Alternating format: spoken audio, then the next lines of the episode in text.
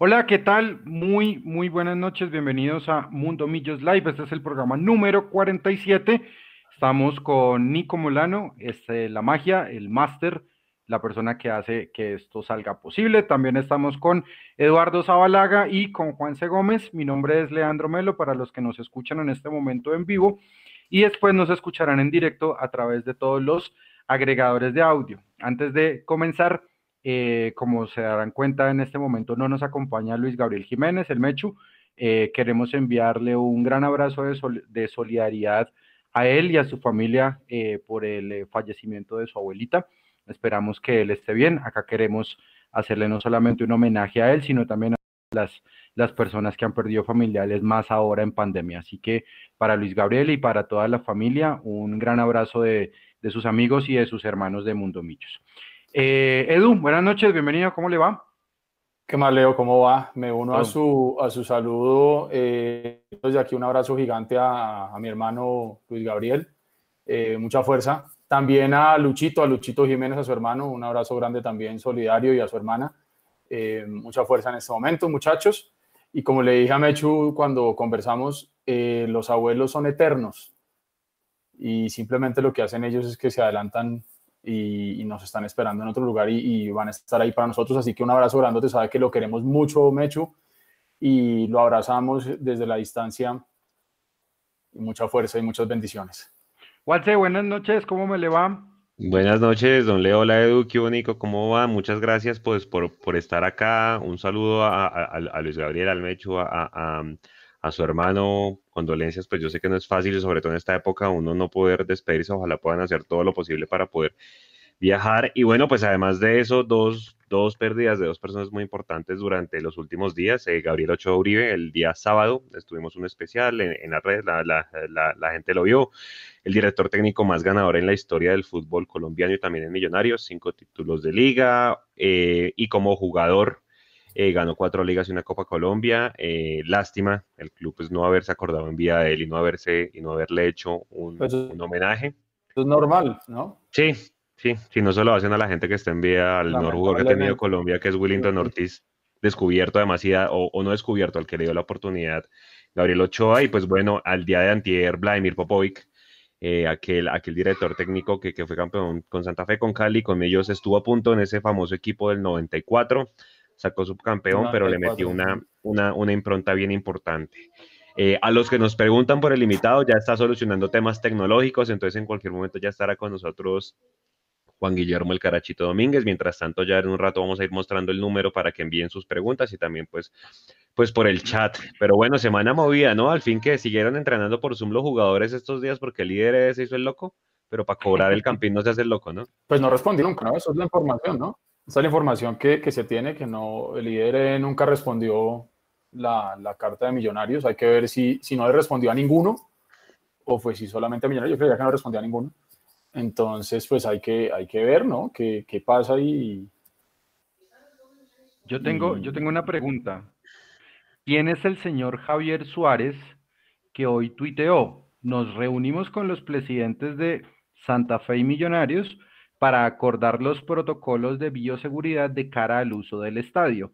Para el IDRD en cabeza de Blanca H, que es Blanca Durán, es muy importante la buena coordinación para que todo salga de la mejor manera. Entonces ellos están reunidos en, me imagino que eso es una sala de prensa de ahí, una, una sala del, del estadio. Es decir, el IDRD se puede reunir con Millonarios y Santa Fe, pero no le contesta a Millonarios una carta para que, los, para que le permita al equipo profesional entrenarse en otra parte de Bogotá, ni siquiera de fuera de Bogotá. Sí, sí, es cuando como las, las incoherencias. Esa reunión que usted estaba citando es para el tema logístico, ¿no? Y de, de cuidados. Diga, Edu. Es que otra cosa que hay que tener en cuenta, pues no, no, no se ha hecho formal, pero no sé si ustedes recuerdan, el lunes temprano la alcaldesa salió a decir que no se contemplaban más eh, cuarentenas sectorizadas y en la tarde el ministro de Salud la dejó ahí picando diciendo que Usaquén, la Candelaria y Teusaquillo entraría. Mm. Y, y, si entra Usaquén, pues en esta localidad hay muchos jugadores de millonarios, ¿no? Que viven por acá. Sí. Entonces hay que ver también qué va a pasar con eso, ¿no? Porque si entramos en cuarentena también nos saquen en teoría tampoco podrían salir. Y pues creo que, que lamentablemente eh, para, para, la profesión de ellos, me refiero, no, no es una no es una profesión vital en este momento para poder tener excepciones, diría yo, ¿no? Hay que, hay que estar muy pendientes de todo. Pero, pero sabe una cosa, Eduardo, pues parece que el fútbol no es vital para ese tipo de permisos, si se puede decir, pero las pruebas PCR para todos los jugadores de fútbol en el país salen rapidito. Ah, sí. Entonces, pues yo creo que si hay como una prelación específica y especial para los jugadores de fútbol, sobre todo en ese tema pues ya que tienen tan rápido las pruebas, pues creo que deberían dejarlos entrenar, porque ¿qué hace la pobre gente como todos, eh, encerrados, los que tienen que estar encerrados, eh, sin fútbol, pobrecitos, y la Champions se acaba el 23 de agosto, entonces pues la gente se va a quedar muy aburrida mientras vuelve el fútbol internacional hasta septiembre. Toca ver el, mexicano mientras tanto. Mm. Hablando de pruebas, de pruebas del COVID, no sé si a ustedes les llegó un mensaje de texto y me llegó. El Movistar Arena. De la tarde. Sí. Ah, que nos vamos todos para el Movistar Arena, nos encontramos allá. Realízate la prueba rápida de COVID-19 en el Movistar Arena sin bajarte del vehículo. Entrega resultados el mismo día. Agenda tu cita. Sí, sí. Eso, eso está bueno, eso está bueno, eso está bien, está chévere, ojalá funcione porque conozco de casos muy cercanos que llevan pidiendo la cita para hacerse la prueba un mes. sí. sí. Sí, eso es cierto. Ah, y pues puede, llegar, puede llegar, pues, pues yo revisé el link, puede llegar a pie, puede llegar en carro. La verdad. La cuestión, la cuestión con esa prueba rápida es que no es tan veraz como, como la que se hace con. Como la PCR, sí. Ajá. Con los isótopos. Sí, señores. Sí, no, pero pues igual al ser de todas maneras una prueba rápida, pues por lo menos a usted le da como un, un indicador de en qué, en qué vereda está parado, ¿no? pues creo. Ok, ok, súper. Bueno, don, don, don Eduardo, un nuevo presidente de mayor rueda de prensa, descartada la opción de, de, de, una sola sede porque es muy caro, 13, 12 mil, 13 mil millones de pesos, entonces el plan B es, es vuelos charter. Eh, pero pues hay un tema ahí son los horarios de los partidos, ¿no? Entonces no todas las ciudades tienen vuelo nocturno, entonces están, seguramente mañana hay una reunión, una asamblea de la I mayor para, para verificar ese tema, porque eh, lo más posible es que ya sea septiembre. La reunión ya agosto de la mañana, mañana, la reunión jueves de, de, agosto a las 10 de la mañana, donde en teoría deberían ya definir el sistema del campeonato, pero está tomando nuevamente mucha fuerza el día de hoy eh, el tema de los grupos, de hacerlo por regiones y en grupos para que no tener que viajar. Entonces, pues hay, hay, que ver, ¿no? Hay que ver. Yo les pregunto a ustedes así mientras, mientras el Carachito termina de solucionar su tema tecnológico. Em, ¿Qué opción preferirían ustedes? hacerlo así en, el eje cafetero. Voy a hacer encuesta de Twitter y ahí a los amigos que ya están conectados en, YouTube que nos van diciendo qué prefieren. Uno, eh, en el eje cafetero todos concentrados ahí, no se mueven. Dos, por las regiones, cada grupo en su región, sí, creo que son cuatro grupos los que harían en su región. O tres, seguir esperando. Yo de una vez le respondo la mía. Yo seguiría esperando. Ustedes, muchachos. Yo sigo esperando también. A mí me parece que el tema de los grupos por zonas le puede quitar muchísima emoción al torneo. Eh, yo no quiero decir que la de mayor sea tacaña, pues yo eh, me gasté como toda la, rueda de prensa de, Fernando Jaramillo. Eh, por favor, no le digan doctor, por favor, no le digan presidente, solamente dígale a secas Fernando. Entonces, entonces, entonces Fernando fue muy claro y enfático en que quiere construir pues una nueva Di Mayor, está hablando con un tono mucho más inclusivo. Y entiendo que en este momento la Di Mayor no tiene 12 mil millones de pesos, eh, pero el gobierno sí. Y creería más bien que en este momento es mejor encapsular a Raimundo y a todo el mundo, como lo está haciendo la Champions, como lo está haciendo la MLS y como posiblemente lo van a hacer otras ligas en Colombia, otras ligas en el mundo. Y es más, le tiro una adicional. Wilson Seneme, que es el titular de los árbitros en Conmebol, le pidió a los árbitros, a varios, y creo que eso va a ser una directriz de Conmebol en las próximas semanas, todos los árbitros deben ir, estar y vivir y entrenar, los árbitros FIFA, y entrenar en Brasil. ¿Por qué? Porque van a encapsular a todos los árbitros para los respectivos partidos de Copa Libertadores y de Copa Sudamericana. Entonces ya no se va a poder viajar de un país a otro, si, si eres árbitro colombiano y te toca pitar en Venezuela, eso ya no va a ser posible. Tienes que desplazarte a Brasil, hacer los entrenamientos allá y luego sí ir a los países donde se va a jugar. Pues lástima que no hayan 12 mil millones de pesos, pero para mí, si no los hay, es mejor esperar.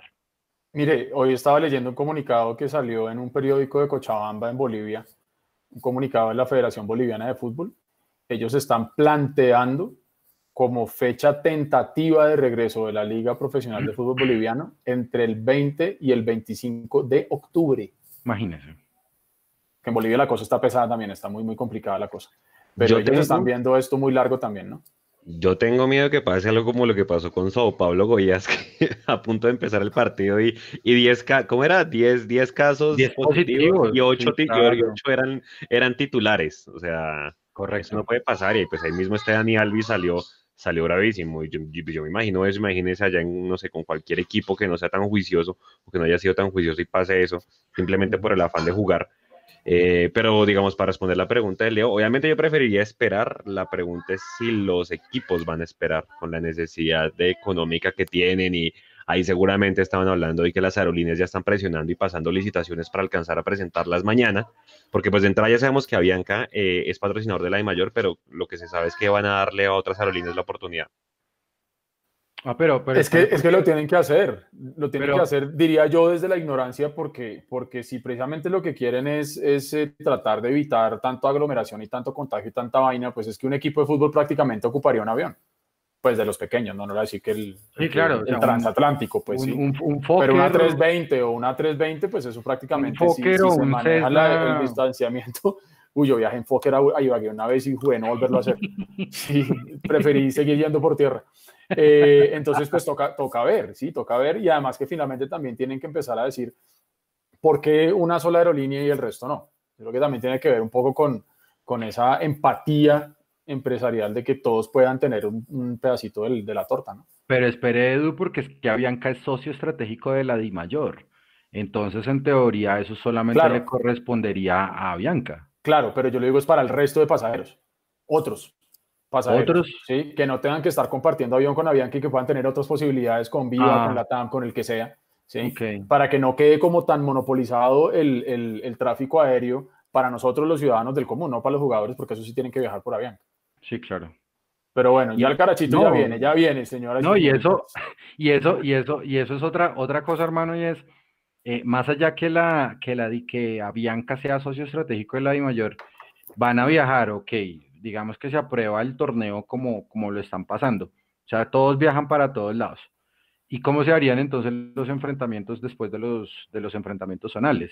Igual van a tener que viajar. Claro. ¿sí? Entonces van a viajar en bus, van a viajar en avión, van a viajar en chalupa, en burro, ¿cómo, cómo van a, ir después de, ganar su respectivo grupo? O de ser primero y segundo, creo que es primero y segundo. PlayStation. Otra vez la Liga algo, para, algo, estaban. Hoy estaba viendo eso, eso fue en abril, ¿no? Sí, cómo no. Ha, pasado el tiempo demasiado, demasiado rápido. Qué cosa tan increíble. Sí, sí, sí. Pero bueno, venga, saludemos a la gente que está conectada con nosotros en YouTube. Mientras tanto, Angélica María Herrera nos dice sería lo más correcto el tema de esperar, darle la oportunidad a otros proveedores de servicios aéreos, lo que estábamos hablando hace un momento. Dream Team, uno, esperar. Dos, por zonas o regiones, pues tendría que iniciar de nuevo el torneo y mejorar los, la penosa posición que tenemos. Es que de hecho me pareció entender que si nos vamos por la opción de grupos, efectivamente se, eh, el, torneo que empezó se cancela y empezaríamos todos de cero, obviamente. ¿no? Eh, Daniel Alejandro dice, yo también prefiero esperar, JZ dice Z, esperar y cada uno en sus estadios y todos contra todos. Angélica María Herrera dice, si queremos buen fútbol y la emoción de siempre debemos esperar. Eh, por aquí arriba, María Paula Rodríguez, esperar, por favor, esto está muy grave, es cierto, la cosa está complicada. Daniel Alejandro Amezquita, Amezquitica, yo, le pongo, peleando la liga. no, con respecto de, eso, yo le pregunto también a la gente y que está y que está en el chat y a todas las personas que nos acompañan, ¿les gustaría como tal los zonales y nos vamos a perder, por ejemplo, de Millonarios América, nos vamos a perder de Millonarios Cali, vamos a perder de Millonarios Junior, vamos a perder de Millonarios Medellín, de Millonarios Nacional? Pues eso se pueden dar en la fase después de, que de clasifique usted en el grupo. Pero también estoy de acuerdo con usted. Nosotros como hinchas, claro, qué dolor perdernos esos partidos, pero ahí sí yo creo que, y va en línea con lo que usted decía hace un momento, eh, muy seguramente los directivos de esos equipos no se van a querer perder ese tipo de partidos porque saben que son los que más taquilla tuvieron en ese momento, que hoy en día tendrían mucha publicidad, porque claramente pues público no va a haber, pero seguramente son los partidos que van a vender mucha más publicidad para la televisión, que va a tener más rating, etcétera, etcétera, lo que todos ya conocemos, ¿no? Entonces, claro, es, sacrificar el, el, tema de los clásicos, por lo menos en la fase de grupos, asumiendo que los equipos grandes pasen a la siguiente fase de cuartos y semifinales. Sí, señor. Mañana igual apenas nosotros estaremos eh, o sepamos premisas de la reunión ahí en las redes, estaremos estaremos contándoles, pero claramente ya de mañana tiene que pasar. Y ahí está nuestro invitado, Juan Guillermo el Carachito Domínguez. Por fin, después de todos los temas tecnológicos, bienvenido a Mundo Millos. No, estaba buscando, no, no, estaba buscando la camiseta. Eso es carreta que no le entraba. Estaba buscando la camiseta. Qué grande, qué grande, Carachito. bienvenido. con aplicaciones. Buenas noches, Carachito. Bienvenido, hermano. Un placer tenerlo acá. Muchachos, ¿cómo están? Bien, hermano, muy bien. ¿Y usted, la familia, cómo están en medio de este momento? ¿Todo bien? Bueno, encerrados. Hay de otra, toca que cuidarnos y cuidar la familia.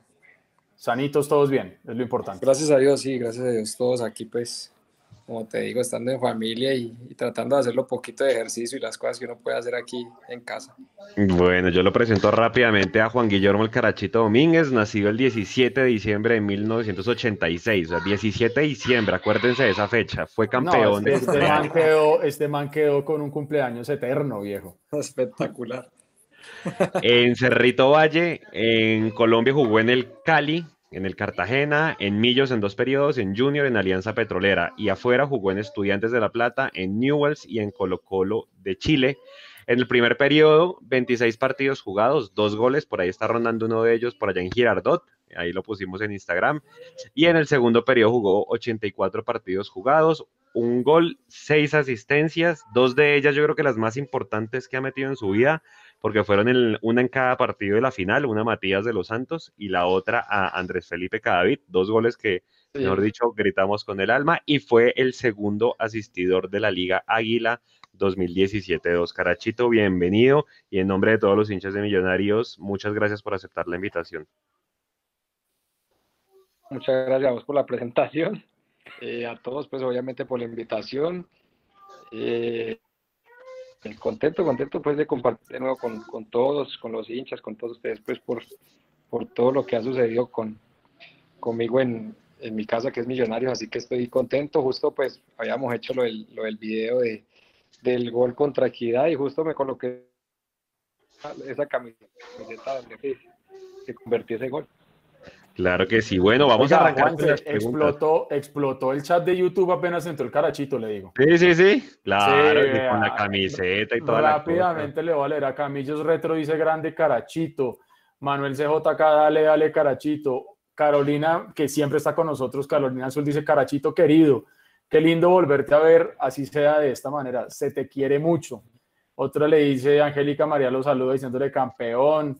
Eh, Heiber Galarga le dice, con la camiseta más hermosa que nos ha dado Adidas, grande campeón Carachito, dice Gabriel Arevalo, no, mejor dicho, hermano, eh, Carachito como el vino, le dice Janet Aragón también, eres un grande caracho, dice Juan Rodríguez, Daniel Alejandro le dice, se le quiere mucho y se le extraña al Carachito Domínguez, mejor dicho, hermano, explotó YouTube ahí.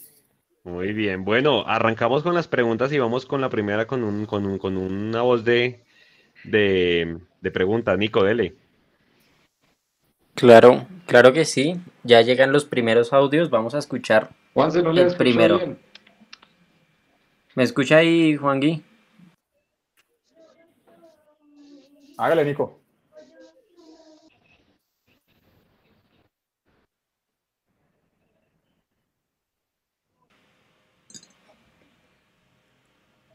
Vamos con el audio de. Hola, buenas noches, carachito de mi corazón.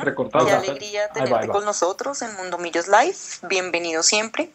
Un saludo para ustedes, compañeros, y un saludo muy especial a todos los que están conectados en este momento eh, con Mundo Millos Live, en compañía de este invitadazo tan especial, eh, sobre todo para mí, eh, Carachito Domínguez. Siempre en mi corazón, siempre agradecida por esas alegrías tan inmensas que nos regalaste en compañía de Millonarios. Eh, creo que dos de los días más felices de mi vida los viví eufóricamente como hincha y como fotógrafa. Eh, fueron dos momentos que los hinchas de Millonarios vivimos de una manera muy especial, eh, tal vez por los rivales, por ser visitantes, por todo lo que estos clásicos significan para Millonarios y para su hinchada. Yo recuerdo especialmente y muchísimo la bienvenida que los hinchas le dan al equipo al regresar de Medellín. y fue realmente apoteósico, la caravana fue maravillosa, la fiesta y la alegría fue inmensa por todo Bogotá. Em, Carachito, te quiero preguntar, ¿tú cómo viviste y qué tuvo de especial cada uno de estos dos triunfos? ¿Y con cuál de los dos te quedarías? ¿Con la 15 o con la Superliga? Un abrazo gigante para ti, sabes el cariño inmenso que te tengo y que siempre, siempre te voy a llevar en mi corazón. Chao, chao.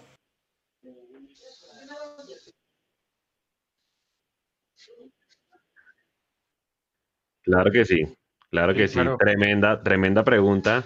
Eh, y bueno, yo creo que es una pregunta que muchos tenemos, si la Superliga o, la, o la 15, ¿no? Eh, por todo lo vivido. Yo creo que, si alguien tiene para contar es él, ¿no? Por lo que vivió en Medellín, pero también por lo que vivió acá con todo el estadio en contra. Ahí estamos, de hecho, en el, en el video pasando las imágenes de, la Superliga en Medellín. Eh, seguramente más adelante le preguntaremos cómo vivió la celebración y demás. Eh, y le vamos contando a la gente, pues, que Carachito Domínguez tuvo dos, dos en Millonarios. Mucha gente piensa que él hizo parte de la nómina que quedó campeona de la Copa Postobón del 2011. Él no alcanzó a estar en ese equipo porque si recuerdan bien, él se fue en el mes de julio. Él creo que alcanzó a jugar, creo que los cuartos, octavos, los octavos de final con una autónoma, pero ahí quedó. Entonces él no hace parte de, esa nómina y pues para el 2017 vuelve. Entonces, nada, esperemos que, que, se reintegre nuevamente. A la gente que nos está viendo en el chat de, YouTube y de Facebook, vaya mandándonos sus preguntas, las vamos aquí a, consolidar. Pero bueno, Leo, mientras vuelve Carachito y Edu, Carachito es uno de esos jugadores que uno, que uno quisiera tener, ¿no? Porque es el que le da la hora al, al árbitro, es el que pega, es el que sabe manejar las tarjetas amarillas. Carachito terminó con muchas amarillas pero curiosamente solo terminó con una roja. O sea, es un, era un tipo que podía manejar el tema de las amarillas. Yo creo que hoy en día hace falta un jugador de esos, ¿no? Sí, yo lo que, lo que creo por lo menos sí, y ahora que vuelva se lo vamos a decir, eh, lo primero es que fue reconvertido de lateral izquierdo a volante central. Él, llega a Millonarios como, como lateral izquierdo, que viene como tal del Deportivo Cali, si no estoy mal, ah, y Millonarios como tal hace una, una gran temporada, un gran primer semestre en 2011. Ya después, bueno, pues, pues él ya nos contará lo que pasó después en el segundo semestre de 2011, pero en el momento que él regresa aquí a, a, Millonarios, él ya no lo toma como volante por izquierda, sino porque después de su paso por el Junior de Barranquilla, él ya juega como volante central. Y al jugar como volante central, pues obviamente le cambia el perfil, la posición, y esa es la razón por la que él termina eh, teniendo muchísimas tarjetas amarillas. Eh, pero siempre fue un jugador leal, un perro, más que perro de, presa, eh, un tipo con carácter que le puede hablar perfectamente a los árbitros, que sabía cómo hablarle a los árbitros y que en los momentos más importantes no se arrugó con esta camiseta. Vea, hermano, yo creo que si a Millonarios le falta algo hoy en día, y esto no es hablando mal de los que están, ojo, vuelvo y lo digo, no estoy hablando mal de los que están, más bien estoy extrañando a los que ya no están que es muy distinto. Y me parece que a Millonarios le falta hoy en día tener ese jugador recio, bravero, ¿sí? que sepa hablarle al, rival, que sepa presionar al rival, apretarlo, que le sepa hablar al árbitro, como dice Leo, ¿sí? y que también sea ese factor motivacional y empuje dentro del equipo. Cuando usted sale a jugar contra alguien y usted se enfrenta a un carachito, o lo que en su momento teníamos con David, o el mismo Matías de los Santos, o cuando tuvimos a Román Torres, ¿sí? Esos son jugadores que desde que piden miedo al rival. Ese rival lo pensar dos veces en meter la piernita o no. Y creo que eso nos falta hoy en día. Sí, creo que somos muy blanditos ahí. Creo que nos falta, eh, hermano, así como John Duque cuando llegó de Fortaleza era un pelado flaquito. Hoy en día lo vemos como toda una mole. Sí, le han metido su buena dosis de gimnasio, de nutrición, de ejercicio. Eh, eso se puede formar. ¿sí? Lo hemos visto, se puede construir un, biotipo físico mucho mejor del que, del que se tenía, pero la personalidad no, eso es más complejo, ¿sí? Y hablemos de todos los jugadores de Millonarios, ¿sí? no solamente el caso específico de John. Eh, yo creo que sí le falta a Millonarios un jugador de ese, de ese carácter, ¿sí? Yo extraño eso en Millonarios, ¿sí? Que sean esos jugadores que, que, que hagan que el rival la piense dos veces para meterse con Millonarios. Como decimos popularmente en la cancha, para que entiendan que con Millonarios no se jode, ¿sí? Y creo que eso hace falta, y creo que eso hace falta incluso para los árbitros, ¿ah? Porque cuando el árbitro ve que en, el, en el equipo de uno hay esos zorros viejos que saben cómo hablarle, cómo manejar el partido, el árbitro también, digamos, empieza a regular, pero cuando son muchachos, digamos, un poco más calmados, menos revolucionados, se la terminan montando. Para mí esos son de los jugadores que, que yo no habría dejado ir de Millonarios, la verdad. De acuerdo. Sí, es que de hecho, de hecho, ahorita le preguntamos cuando vuelva, pero, pero eh, claramente con, con, Jorge Luis Pinto él no tuvo mayor oportunidad, es decir, creo que jugó un par de partidos y ya de, pronto jugó uno que otro en Copa, pero, pero que Jorge Luis Pinto era más del gusto de, de, Duque y de Carrillo en su momento, eh, y que fue los jugadores que conservó. Eh, pero bueno, claramente ahorita Carachito nos contará el por qué, porque él sí quería quedarse muchísimo tiempo con, con, con Millonarios, ¿no? Aquí la gente en el chat de YouTube nos dice que bueno, que ahí llegó Matías, sí, efectivamente, sí, ya lo mencionábamos. Y también nos dice Bimanuga04, nos dice que Godoy eh, también va a tomar ese papel. Lo que pasa es que yo veo a Godoy de pronto un poquito más revolucionado de lo que debería ser. Yo lo veo es que de pronto él está es más peleando por pelear que, que, que, metiendo temperamento. No sé si yo me hago entender de pronto esa, diferencia. Sí, una cosa es estar usted peleándole al rival, o sea, que usted entre berraco y rabón y quiera pelear por todo lo que le pitan, y otra cosa es que usted sepa manejar ese temperamento, porque es que eso hace parte del fútbol también. No solamente jugar con los pies, sino también con la cabeza y con la emoción.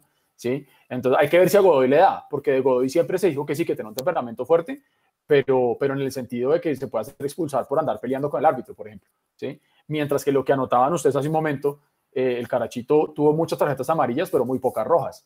Entonces eso también demuestra que sabe manejar esa, esas revoluciones, ¿no? Sabe llegar hasta cierto punto ojalá, ojalá Matías le meta duro a eso y, si es el caso de Godoy, pues que no sea... Pues, sí, lo que pasa... diciendo, ¿no? Lo que pasa, Eduardo, es que pues, pues ahorita nosotros estamos es imaginando el fútbol. Y cuando nosotros empezamos a, a, imaginar el fútbol es lo que nosotros deberíamos ver o lo que nosotros quisiéramos ver. Va a ser muy difícil, y eso sí lo tiene que tener muy claro el hincha de Millonarios, que Millonarios va a estar jugando otra vez al mismo nivel. Mire, es muy posible que se les olvide hacer un cambio de frente. Es muy posible que le peguen al arco y terminen pegándole al palo de mangos. Va a ser muy factible que los jugadores no tiren bien dos, tres pases. Yo, le, yo le, agrego una más grave. Ajá. ¿Qué es lo que más pierde un arquero cuando no juega? Tiempo y distancia. ¿Se imagina lo que va a hacer un arquero saliendo a cortar un centro, un tiro de esquina? Sí, va a ser, va a ser tremendo. O sea, tenemos que prepararnos para para ver cualquier cosa, lo que usted dice. Nos estamos y más imaginando con, el fútbol. Y más con esto que dejaron de hacer, es decir, el tema físico. Pues es que no es lo mismo ah, Zoom que ahorita. Pensé que iba a decir, y más con estos dos arqueros que llegaron. no, pues, pero lo que pasa es que los, los, trabajos de campo, los trabajos de campo pueden suplir los kilos de más, eh, la falta de resistencia, eh, el trabajo diario. Pero es que el trabajo diario de alta competencia implica que los jugadores eh, estén siempre en contacto con el balón. Y pongamos solamente el ejemplo de Millonarios. O sea, Millonarios empezó ni siquiera haciendo pruebas de campo, sino sus pruebas COVID y empiezan a entrenar por grupos. Pero no estaban haciendo fútbol ni siquiera recreativo. Es decir, no se podían pasar los jugadores por un lado del otro. Casi que entrenaban diferenciados los unos de los otros. Y no se podían contar. No se puede, exacto, entonces si no se pueden juntar los jugadores, pues mucho menos vamos a poder tener un fútbol de nivel. Y ojo, eso no es culpa de Millonarios y eso no es culpa de la alcaldesa, esto no es culpa de la cuarentena, no. Eso es simplemente una cuestión o un rezago de lo que pasa en pandemia. Ya cuando las cosas bajaron en el, eh, en el primer mundo, en Europa, eh, el caso España, pues ya empezamos como a ver mejores equipos. Unos jugaban muy bien, otros jugaban muy mal, otros jugaron mejor pero eso es una cuestión de adaptación y es una cuestión de tiempo. Así que el fútbol con el que nosotros nos vamos a encontrar, si lo podemos imaginar, que fue con eso que empecé, va a ser un fútbol muy feo posiblemente. No va a ser un, sí, sí, va a ser un fútbol lleno de bloopers, va a ser un fútbol donde a los árbitros también se les va a olvidar. Nadie habla de los árbitros en este país. Y bueno, ya volvió el caracho, ya volvió el caracho. ¿Todo bien con el wifi? Carachito. Hola, Caracho. Sí, perfecto. Carachito, puede, ¿puede voltear el celular? Puedes poner el celular horizontal. El caracho, el, caracho, el caracho es muy grande. El caracho le da la vuelta olímpica al vecino, al rojo, y, y, ya se va donde el otro carachito. Bueno, bienvenido. Estábamos oyendo una, pregunta que nos mandó Magdalena La Coneja Mora, que es una de las fotógrafas de nosotros, y como dirían los en el sur del continente, fana de, del carachito, ¿no? Sí. Ah, muchas gracias ella estaba dejándole una pregunta ahí, Carachito, y, con eso queremos empezar. Ella le, después de echar flores y echarle todos los piropos que luego se los vamos a pasar a usted para que, para que tenga ese audio, em, ella le preguntaba a usted de los dos títulos, el que le ganamos a Santa Fe y el que le ganamos a Nacional, si es que se puede elegir, ¿con cuál de los dos se queda usted? ¿Y por qué? Yo me quedo con el de Liga. Con el de Liga, ok. Sí, obviamente porque pues todo lo que significa el, el rival, ¿no? Más todavía pues por, por el tema de, de que estaba el estadio con toda su gente, nosotros obviamente sabíamos de que teníamos la energía de nuestra gente a.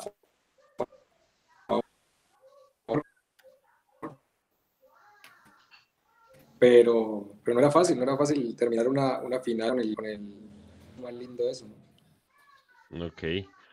Bueno, sí, y sí, y sí, Carachito. Eso parece, eso parecía un simulacro de terremoto porque eso se vació en un momentito.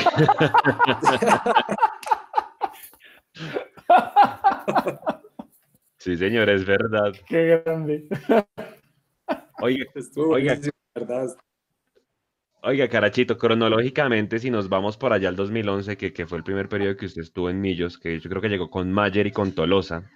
Eh, pues primero, eh, ¿quién lo primero, ¿quién lo trajo o quién, quién, quién, quién lo busca para venir a Millonarios y, y, por qué se fue tan rápido? Porque duró solo seis meses. Sí, eh, tuve la posibilidad de hablar con el profe Álvarez. En ese momento creo que él estaba de, manager. Y él sabía que yo en ese momento estaba en Suiza, que me había hablado con él, él había estado conmigo en, aquí en el Deportivo Cali él que yo estaba en Suiza, había quedado libre y sabía que tenía la posibilidad de, volver y, me dijo pues obviamente la idea que tenía, el proyecto que tenía con Millonarios, los jugadores que iban a contar y bueno, después hablé con Mayer eh, y eso fue obviamente el impulso que, me dio de, ir a Millonarios porque en, en ese momento pues te acuerdas que me había sucedido algo con, con, Millonarios, yo estando en el Deportivo Cali, entonces no sabía cómo me iban a recibir, no sabía qué me iban a decir, o sea, no sabía nada, pero a la vez quería ese reto por saber lo que significa que lo significa lo que significa Millonarios. Por eso también me, me animé a, a, ese lindo reto y creo que fue lo mejor que pude hacer en mi carrera. Si no, si no estoy mal, en ese momento ah, pues, estuve poco porque Sí, obviamente estuve poco porque eh, justo en, el, en, ese, en ese semestre nos fue bastante bien, creo que por ahí nos, perdimos la semifinal, si no estoy mal, pero ya, ya me estaban viendo de, de, Argentina, estaba el profe Miguel Ángel Russo en Estudiantes de La Plata, ya venía siguiéndome y, y, bueno, se dio la posibilidad que hice un muy buen torneo con Millonarios y, y, es donde se da la, la salida para, para, para, Estudiantes de La Plata antes de las finales de la Copa Águila. Eh, yo recuerdo perfectamente que yo cubría para otro medio esa presentación entonces llegaron Tolosa, llegó Mayer, el regreso de, Mayer, estaba también eh, Lewis Ochoa, si no estoy mal, y estaba eh, su merced. Yo recuerdo de esa finca como tal en Fontanar, eh, que a Mayer lo corretearon y le decían un montón de cosas y lo insultaban algunos y a otros le decían, eres Dios, y otros le decían, usted no baja de hijo de puta. Eh, perdón que lo diga así. Pero usted estaba ahí al lado, ¿sí? Y ahí cerquita, buena risa, buen ambiente, en ese momento tenía un poquito más, más de pelo. Y usted dice, Mayer también habló con nosotros. Entonces, si usted mira al Cali y mira a Millonarios, ¿cuál es el sentimiento por el Cali y cuál podría ser el sentimiento por, por Millonarios con ese referente parecido como, como Mayer Candelo Carachito? Bueno, eh, tu pregunta pues es, es, algo normal en el tema de, del deportista y del futbolista, ¿no? De saber de que cuando vos estás en algún equipo pues estás a, expuesto a que algunos te quieran, otros no. Por ahí de pronto uno con los rendimientos pues en la cancha es que se gana uno el, eh, el cariño de la gente y, y, de las personas que les gusta el buen fútbol. Obviamente para mí el Deportivo Cali, eh, todos saben que yo soy hincha desde niño del Deportivo Cali, más todavía porque prácticamente fueron los que me dieron a conocer, fueron los que me ayudaron desde niño, fue donde hice todas las divisiones menores, fueron los que me, dieron la posibilidad de, jugar el fútbol profesional y, me ayudaron mucho en la parte personal, entonces obviamente pues todo eso es, el, el, cariño el amor que le tengo al Deportivo Cali, pero yo siempre he dicho que, es un corazón dividido el que tengo, eh, creo que me volví hincha de millonarios, me volví es más, lo tengo hasta tatuado, si no estoy mal, tengo sí, tatuaje sí, de millonario. Sí, sí, tengo sí, me consta, sí. O sea, creo que lo, lo, lo, que me pasó con Millonarios a mí fue, fue genial por, por todo lo que significó para mí. Mira, yo regresé de, de Europa y, y, lo primero que hice fue venir a Millonarios y me, me vendieron a Argentina. Después voy y fui campeón de nuevo. Eh, la gente me recibió de la mejor manera. O sea, yo, el hincha de Millonarios para mí ha sido como como mi familia, porque siempre que he llegado me han tratado de la mejor manera. Obviamente siempre se han escuchado rumores y cosas que, que no van al caso y el hincha de Millonario me ha bancado, el hincha de Millonario me ha apoyado y, y eso es lo que yo trato de demostrar en la cancha con, con toda esa confianza que me ha brindado el, el, hincha de Millonarios y por eso te digo que, que para mí Millonarios significa mucho en mi vida profesional y personal. Eh, yo venía de un momento difícil en Junior y eso que habíamos salido campeones en Junior, habíamos también habíamos estado ganando, perdiendo, pero pues eh, desafortunadamente pues eh, no, no, estaba pasando como un momento personal muy bueno y, y Millonario me abrió las puertas de nuevo y, y, mira lo que pasó, o sea, quedamos campeones de la liga, quedamos campeones de la Superliga, la gente volvió y, y, me, y, me, acobijó. Creo, creo que eso es lo más importante para uno como jugador en la parte personal, de que la gente te apoye y te, te lleve a, a, a, jugar tu mejor fútbol también. ¿no? Carachito, en esta última etapa reciente con Millonarios, cuando se anuncia su salida, eh, a mí particularmente me llamó muchísimo la atención. Entonces le quería, y, y, cuando usted está ahorita por fuera solucionando su tema para volverse a conectar, estamos hablando de eso, que en Millonarios hoy, por lo menos los que estamos acá en este foro conversando, sentimos que le hace falta hoy en día a Millonarios ese tipo de jugadores como usted, con, con temperamento, recios, eh, que saben hablar dentro de la cancha, que saben apretar. ¿Usted se va de Millonarios para poder tener más minutos? Eh, ¿Usted se veía que podía durar más tiempo en Millonarios? ¿Qué fue lo que pasó ahí? Hermano, yo la verdad nunca me quise ir millonario y nunca me, me, hubiera querido ir. Por mí hubiera terminado mi carrera en Millonarios. O sea, si es más, si me llaman ahorita, yo me voy. Bueno, en moto. Una llamadita. Supimos que es moto. pero, pero la verdad me dio mucha tristeza, sí, le soy sincero, me dio mucha tristeza porque creo que en esa etapa con el profe Pinto, que respeto mucho y, y, y pues le agradezco mucho lo del tema personal porque pues me ayudó mucho cuando, en, los, en los últimos días con mi mamá, de darme permisos y, y, el tema de, de estar yo en, en, en, Cali pues pendiente de mi familia, pero creo que la parte final no, no sentí que me haya dado de pronto esa, esa confianza para yo poder desarrollar mi fútbol. Creo que éramos los mismos jugadores los que estábamos peleando el puesto. Yo no pido titularidad jamás en mi vida, yo es de acuerdo a mi rendimiento y creo que en, los entrenamientos me estaba yendo muy bien, eh, me sentía muy, muy, bien, a pesar de, obviamente, como les digo, mis problemas personales con el tema de mi madre, yo me entrenaba bastante bien, estaba haciendo, creo que las cosas de la mejor manera, es más, hice muy buena relación con el profe Frey Rincón, a raíz de eso, porque él me decía que nunca bajara los brazos, que el profe era difícil, que, que, era alguien justo. Desafortunadamente no, nunca me llegó esa, esa justicia, por ahí entraba siempre los segundos. Que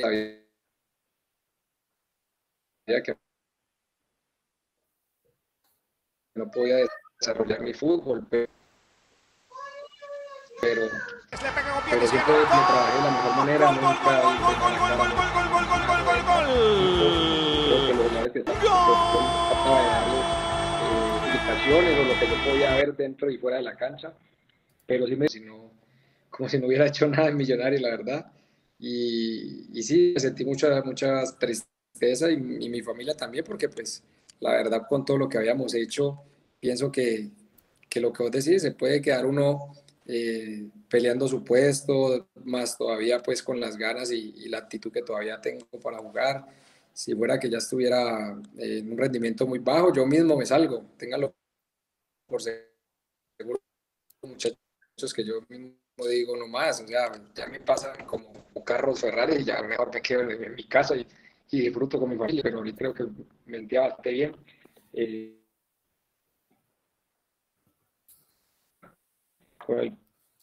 el,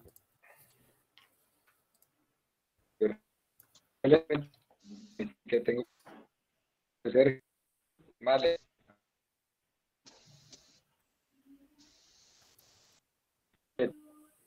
Creo que tenemos. Se quedó congelado otra vez. Se quedó congelado. Ya.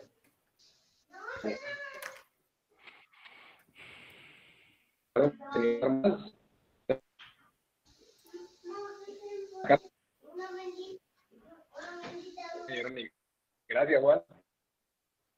Pero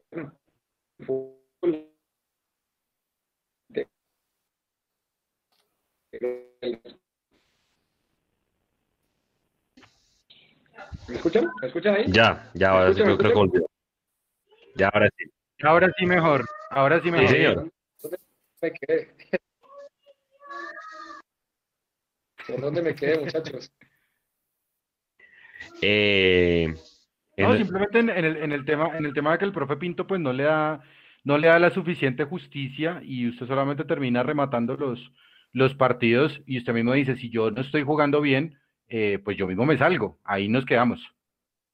Sí, total, y le decía pues también de, de, lo del tema de que, de que me llegó la carta de, de no renovación y no me dijeron nada, nada más, o sea, ni gracias Juan, nada, nada, solamente llegó la carta, se cumplió el contrato y ya me fui a la casa. Fue, fue muy, como te digo, fue muy triste porque pues al menos pensé que, que me iban a llamar a decirme eh, ¿querés quedarte? ¿Querés bajarte el sueldo? ¿Querés, ¿Qué querés hacer, Juan? Porque pues creo que eh, hecho cosas importantes aquí en el equipo y, sería bueno contar con vos o esperemos el técnico que llegue o el técnico no te quiere. Yo sabía que el profe...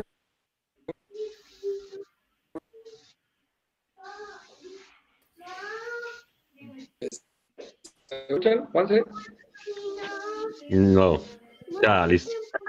¿Aló? Sí. Sí, señor, ya. ¿Sí me escuchan ahí? Sí. Sí, señor. Que nos estaba contando que le llegó la carta de no renovación, pero que ni una despedida.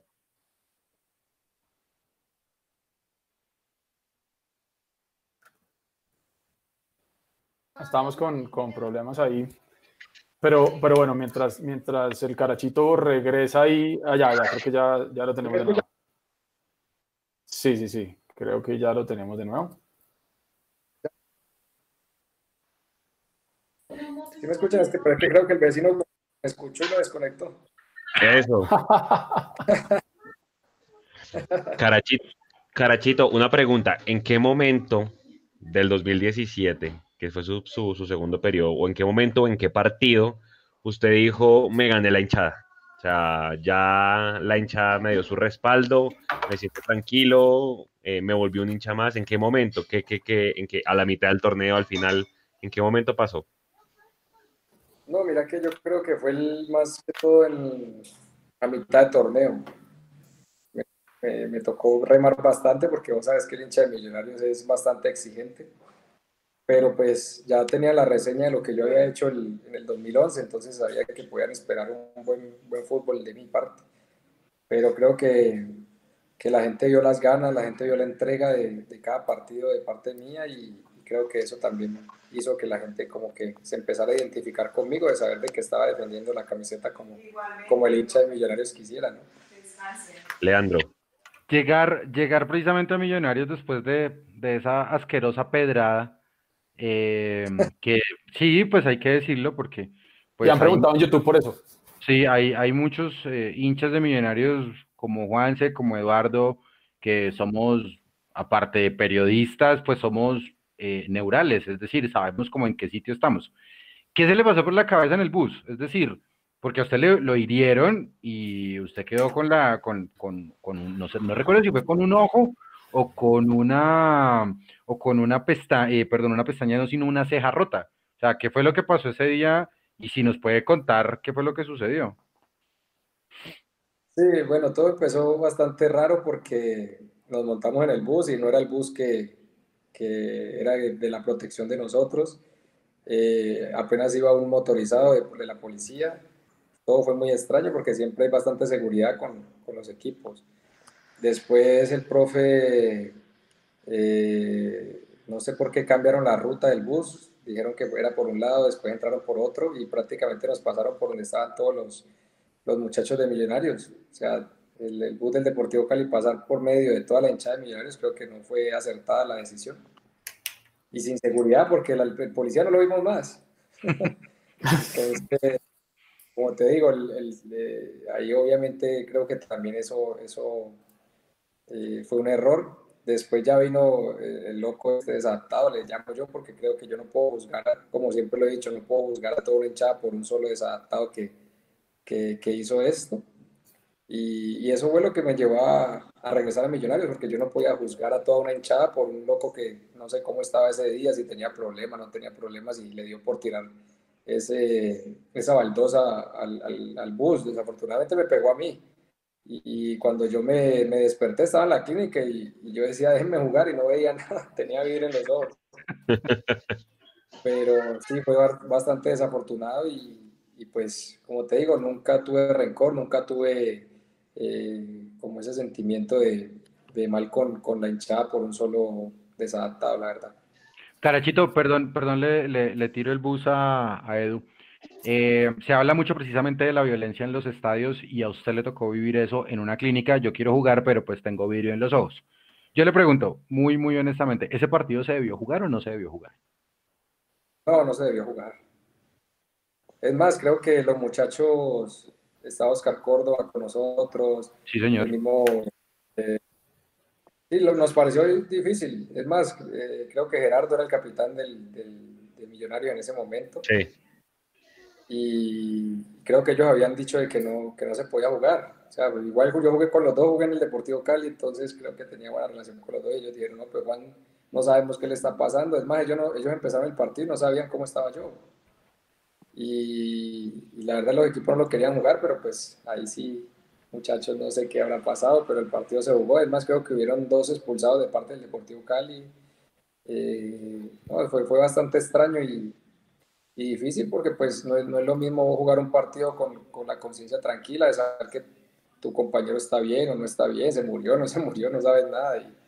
Y, y, más todavía por todo lo que representaba en ese momento los, los partidos, porque era prácticamente para entrar a, semifinales y cosas así. Entonces, eh, para mí no, no, no, se debió jugar.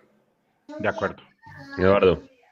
Parachito, yo le voy a hacer dos preguntas. Una, eh, ligando un poco lo que nos estaba diciendo ahora, ese sentimiento que le invadió a usted cuando, cuando le dan la carta de no renovación y, ni un gracias ni, ni, nada, ¿sí? Pero tratemos de pensar al otro lado, y es, ¿cuál es esa sensación que le da a un jugador profesional de fútbol cuando le dicen Millonarios te quiere, aquí está el contrato y firma para jugar con Millonarios? ¿Qué siente un jugador profesional de fútbol de Colombia cuando lo contactan de Millonarios y cuando está poniendo esa firma eh, para ser jugador embajador? No, para mí genial. Vos ves la foto que puse cuando tenía el contrato en la mano, no lo para mí fue genial porque quería ganar o como, estoy ahora, más allá de que haya conseguido títulos con millonarios, a mí me vuelven a llamar y vuelvo y voy a pelear otro título. O sea, es, saber de que estás en un equipo grande, en un equipo con, con una hinchada que es genial, estás en un equipo que sabes que vas a tener también compañeros que son eh, jugadores y profesionales muy buenos sabes de que vas a pelear torneo, entonces creo que eh, es, es, es, bastante lindo saber que te vas a colocar una camiseta con tanta historia y, y creo que eso me pasó a mí. Yo, es más, a mí me vuelven a llamar, me vuelvo y firmo y es la misma felicidad de, como si no hubiera conseguido el título. Yo la verdad estoy, como te digo, muy agradecido. Eh, jugar en Millonarios creo que son muy pocos jugadores los que han tenido la posibilidad de, de jugar. Y, y, me duele, me duele a veces cuando uno ve de pronto jugadores que van y, y, no les da como esas mismas ganas, esa misma alegría de, disputar, de jugar, de ganar en, un equipo tan lindo. No es lo mismo, con el respeto de otro equipo, no es lo mismo ganar en otro equipo que ganar en, en Millonarios, ¿me entendés? Entonces, Eh, creo que ese, ese sentimiento deberían de tenerlo todos los jugadores que, firman con Millonarios. Carachito, me salgo un poquito libreto y le pido excusas a mis compañeros, pero dijimos que esto iba a ser buenísimo porque vamos a poder conversar de muchas cosas. Cuando usted como jugador profesional, en el caso cuando usted estuvo en Millonarios, detecta uno o dos jugadores que, que así como usted estaba diciendo, de pronto no le están metiendo lo que le tienen que meter, usted como referente del plantel en ese momento los apretaba en el buen sentido de la palabra, les decía como que, hey, pelado, ubicate, mira dónde llegaste, o, eso era más trabajo del técnico, o de eso no se habla, ¿sí? Y cada quien por su lado. Eh, cuéntanos un poquito de eso, si, si eso se da o, si eso no, no pasa. Sí, uno siempre trata de, de, unir, ¿no? Más que todo, yo, yo la verdad nunca me he sentido referente, nunca me he sentido líder, nunca me he sentido nada. Yo creo que con mi trabajo eh, le demuestro a los más jóvenes y le demuestro a los demás jugadores que, que quiero ganar. Entonces, vos me ves de pronto en la cancha y, y, más que de pronto apretar, yo apoyo.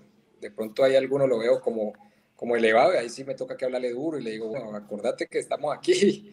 Pero, pero dentro del día a día, en, los entrenamientos, trato de apoyar mucho, trato de, de llevar a, a, cada uno al máximo, a que, a que disfrute, a que disfrute el jugar, a que disfrute estar en un gran equipo. Obviamente hay días difíciles, hay días también muy buenos, más que todos los jugadores jóvenes, y si tú puedes hablar con ellos, creo que a todos les, siempre les, les trato como de, de inculcar en el lugar que están, o sea, no todo es, es buscar el beneficio personal, todo también, si, si vos lo haces beneficio grupal, te va a llegar lo personal mucho más rápido.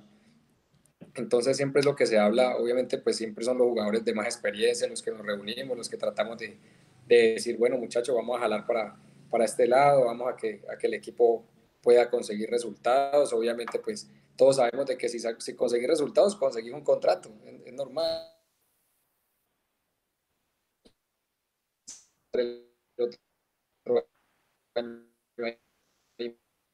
Miren, si la defensa no nos meten goles, pues van a mantener la misma defensa. Si los volantes hacen lo que tienen que hacer, o sea, todos eh, saben de, de, la realidad que hay. De pronto, ahorita eh, con el tema del fútbol, cómo ha cambiado y cómo está de, de, más valorizado, pues hay jugadores que con dos, tres partidos ya los ven en Europa. Antes no, antes a nosotros nos tocaba muy difícil jugar punto. Entonces eso hace que el jugador no, no, no tenga también ese, esa responsabilidad con, el, con su equipo actual. Ok, ahora sí ya para le paso a mis compañeros su llegada nuevamente a Millonarios en el 2017, eh, ¿quién lo trajo? ¿Cómo se dio esa negociación? Y si al llegar sintió algún tipo de resistencia por algún sector de la hinchada o si, o si fue todo, todo bien. ¿Cómo, ¿Cómo fue ese proceso, Carachito? Bueno, eh, tuve la, la, posibilidad de hablar con el doctor Serpa y cuando llegué a Bogotá, pues me reunió en su, en su oficina y lo que hablamos los dos, creo que eso eh, es algo de, alguien que quiere el bien para su equipo. Lo, primero que me dijo fue, yo quiero ganar, yo quiero traerlo a usted para que, para que ganemos. Y eso a mí me dio mucha confianza, la verdad, me dio mucha alegría de saber que él quería salir campeón, dejar una huella. Y, y eso lo hablamos. Es más, creo que tuvimos hasta una apuesta ahí que le dije yo, pues de loco pero porque yo siempre ¿Quién ganó? ¿La ganó usted o la ganó él? No, no, espere, ¿qué apostaron? Espere, espere, ¿qué, apostaron primero? No, eso no se pregunta, weón. No, hay que saberlo. Es por el tema de que yo soy de los jugadores que, Es más, yo lo dije en estos días, si yo vuelvo a casa, yo... O sea, yo, yo no, no estoy pidiendo... Yo les decía que yo hasta jugaba gratis. O sea, yo no tengo ningún problema. ¿Por qué? Porque estás en el equipo que te gusta, estás en el equipo que estás luchando, que, que, que lo llevas en el corazón. Es más, yo lo dije en estos días y ni así me pararon bolas, pero bueno, en últimas, pues soy así, ¿qué puedo hacer? Pero con Serpa ese día lo hablamos, quería ganar, yo le agradecí mucho por la oportunidad y que sí, que yo quería ganar. Y, se dio la posibilidad, como te digo. Eh, me apoyaron bastante, ya cuando llegué al equipo, pues obviamente por la trayectoria que uno tiene, el respeto de los otros muchachos, pero, pero creo que, que se formó un, un buen equipo y, más era de gente, de gente ganadora, de gente trabajadora. De pronto hay equipos que tienen jugadores que, que, se creen estrellas o se creen que no se les puede decir nada. Nosotros estábamos, creo que con un grupo que todos queríamos ganar y, eso fue lo más bonito. Juanse. Eh, Carachito, ¿Qué les dijo a ustedes Russo en el entretiempo de la final, de, la final de la Estrella 15? ¿Cómo les movió las fibras?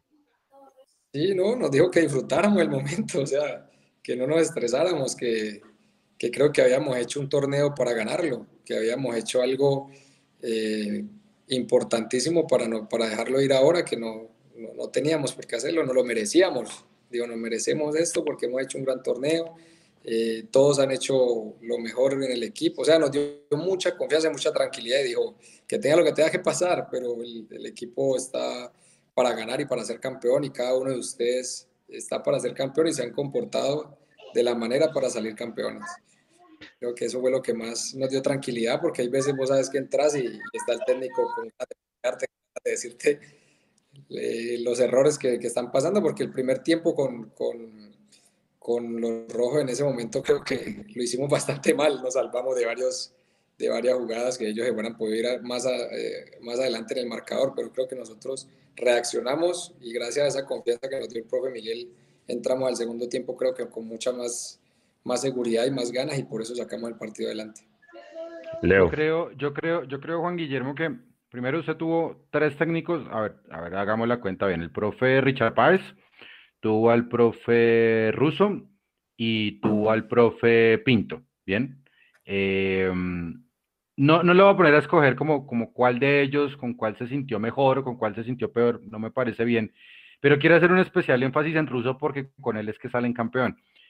Eh, me echaron un cuento y es que en el hotel de concentración, eh, antes de los partidos, em, al profe ruso, pues no es que fuera un descuidado, pero le gustaba poner en el buffet una buena porción de harinas, ¿sí?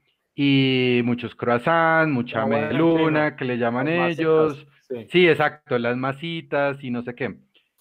A veces a un técnico de fútbol, eh, sobre todo el que quiere ir por lo físico, caso contrario de Pinto, porque pues Pinto era mucha fruta y mucha proteína y otro tipo de cosas. ¿Cómo se hace mejor esa cercanía con los técnicos? Porque es que a usted ruso ya lo venía siguiendo desde Estudiantes de La Plata y llega con él y, y cae con él y usted es fundamental para, para llegar a la, a la estrella contra Santa Fe y también para la Superliga contra Nacional.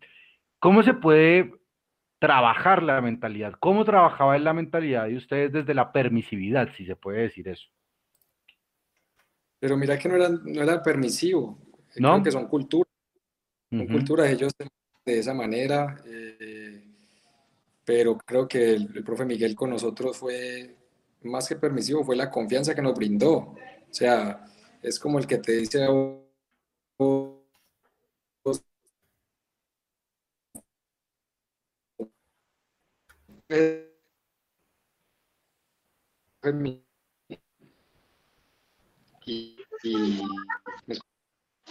Se cortó, Carechito. ¿Escucha? No, se está cortando.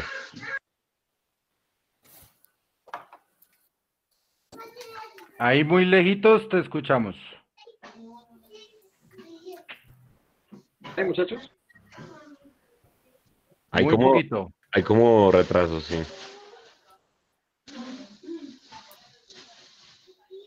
Se quedó congelada la, la pantalla del carachito. Ya, ahí, parece que ya. Lo escucho bien a todos y lo veo. Perfecto. Ah, bueno, ahora sí. Ahora, sí. Vamos. Ahí lo veo bien, ahí estoy viendo la, barba de él. Entonces el profe, el profe, el profe no era permisivo, entonces, el profe ruso. No, para mí creo que era más de la confianza que nos brindaba cada uno. Eh, yo ya pues, como tú lo habías dicho, eh, ya había tenido la posibilidad de trabajar con él en estudiantes y, y era lo mismo, creo que el, el, trabajo más que todo también era en, la parte... Ya, ya ahorita lo que en la parte emocional y eso fue para, para cada uno de nosotros fundamental, saber de que teníamos el respaldo del profe y, y, eso hizo que también pues tuviéramos este cariño y esa empatía con, con él en su momento difícil y, y más todavía verlo eh, alegre por conseguir logros, creo que eso también ha sido muy importante para cada uno de nosotros en la parte personal y profesional. Edu. Carachito, Em, y de nuevo me salgo del, libreto con una pregunta adicional. Eh, cuando llega el profe ruso a Millonarios, obviamente todo el mundo eh, sabía lo que, lo, que, lo que le podía aportar a Millonarios un técnico del, del, perfil de Miguel Ángel Russo. Em, se va después Russo con el dolor del alma en todos nosotros, ¿sí? Y después yo creo que mucha gente se empezó a dar cuenta realmente de qué tipo de técnico había tenido Millonarios en Miguel Ángel Russo cuando se fue. ¿Cómo se enteran ustedes de esa decisión? ¿Ustedes ya sabían que eso podía llegar a pasar? ¿O los sorprendió y los bajoneó? Eh, eso, ¿Eso se siente venir? ¿O, cómo fueron esos días en, en el que se dio la salida de Russo? Porque porque obviamente a todos nos dio un dolor tremendo y, y, hoy cuando usted lo ve pavoneándose en boca nuevamente y todo, pues uno dice, viejo, o sea, Russo estuvo sentado en el banco de millonarios, papá, o sea, eso, eso se habló, se sintió, ¿qué, qué, qué, qué pasó en esos días, Carachito, cuando se fue Russo? Sí, obviamente, pues en lo personal me dio mucha tristeza porque pues el profe Miguel creo que hizo un gran trabajo, estaba haciendo un gran trabajo. Eh, pero pues eh, el fútbol aquí en Colombia es, es bastante complicado y, desagradecido.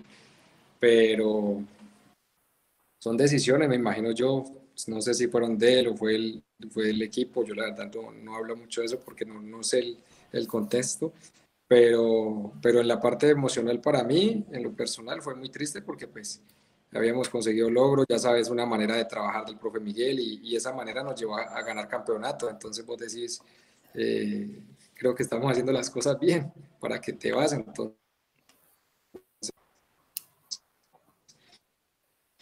enseñanzas que, que, que, toda la vida nos la vamos a tener, creo que tanto nosotros como, todo el, fútbol colombiano y todas las personas a, a, lo que le pasó al profe Miguel, ¿no?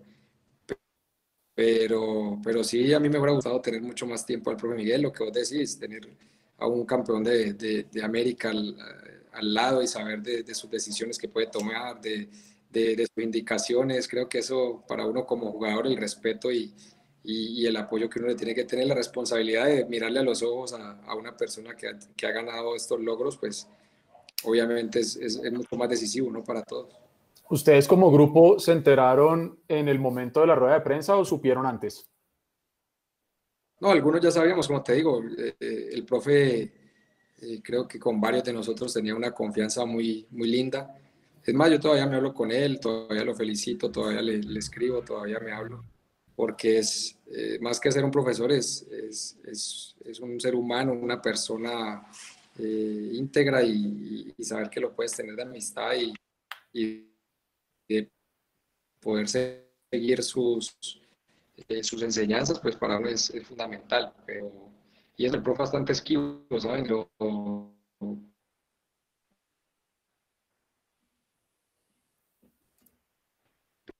creo que los que tuvimos la posibilidad de tenerlo acá en, Colombia, en, Millonarios, fue, fue genial. ¿Me escucharon ahí, muchachos? Dentro de, esos, dentro de esos logros que nos dejó Russo, aparte de la 15 que ya lo hablamos y lo gozamos y lo disfrutamos porque yo estuve metido entre los rojos, Salí corriendo de un bautizo y yo terminé entrando al estadio en corbata y toda la vaina. Hasta, hasta mejor haber entrado en corbata. Eh, la Superliga, la Superliga también fue otra de esas cosas que usted dice como miércoles. O sea, siempre que íbamos a Medellín terminábamos perdiéndolo al último minuto o alguna cosa. Eh, se gana el partido, se le gana el, la Superliga Nacional allá en, en, en el Atanasio y luego viene todo lo que pasó al final, ¿no? Con la barra brava de ellos, se va metiendo este personaje ahí a la cancha. Eh, si se puede saber qué les decía ese tipo a ustedes, a usted, a, a David, porque es que eso es una pregunta que tenemos ahí de, la gente quiere saber ese tipo de, de, de cosas que nunca trascienden. ¿Qué era lo que le estaban diciendo ese personaje a, a, los jugadores de Millonarios cuando ustedes estaban tratando de celebrar el título? Edu, ¿qué le puedes decir vos a alguien que te está ganando en la...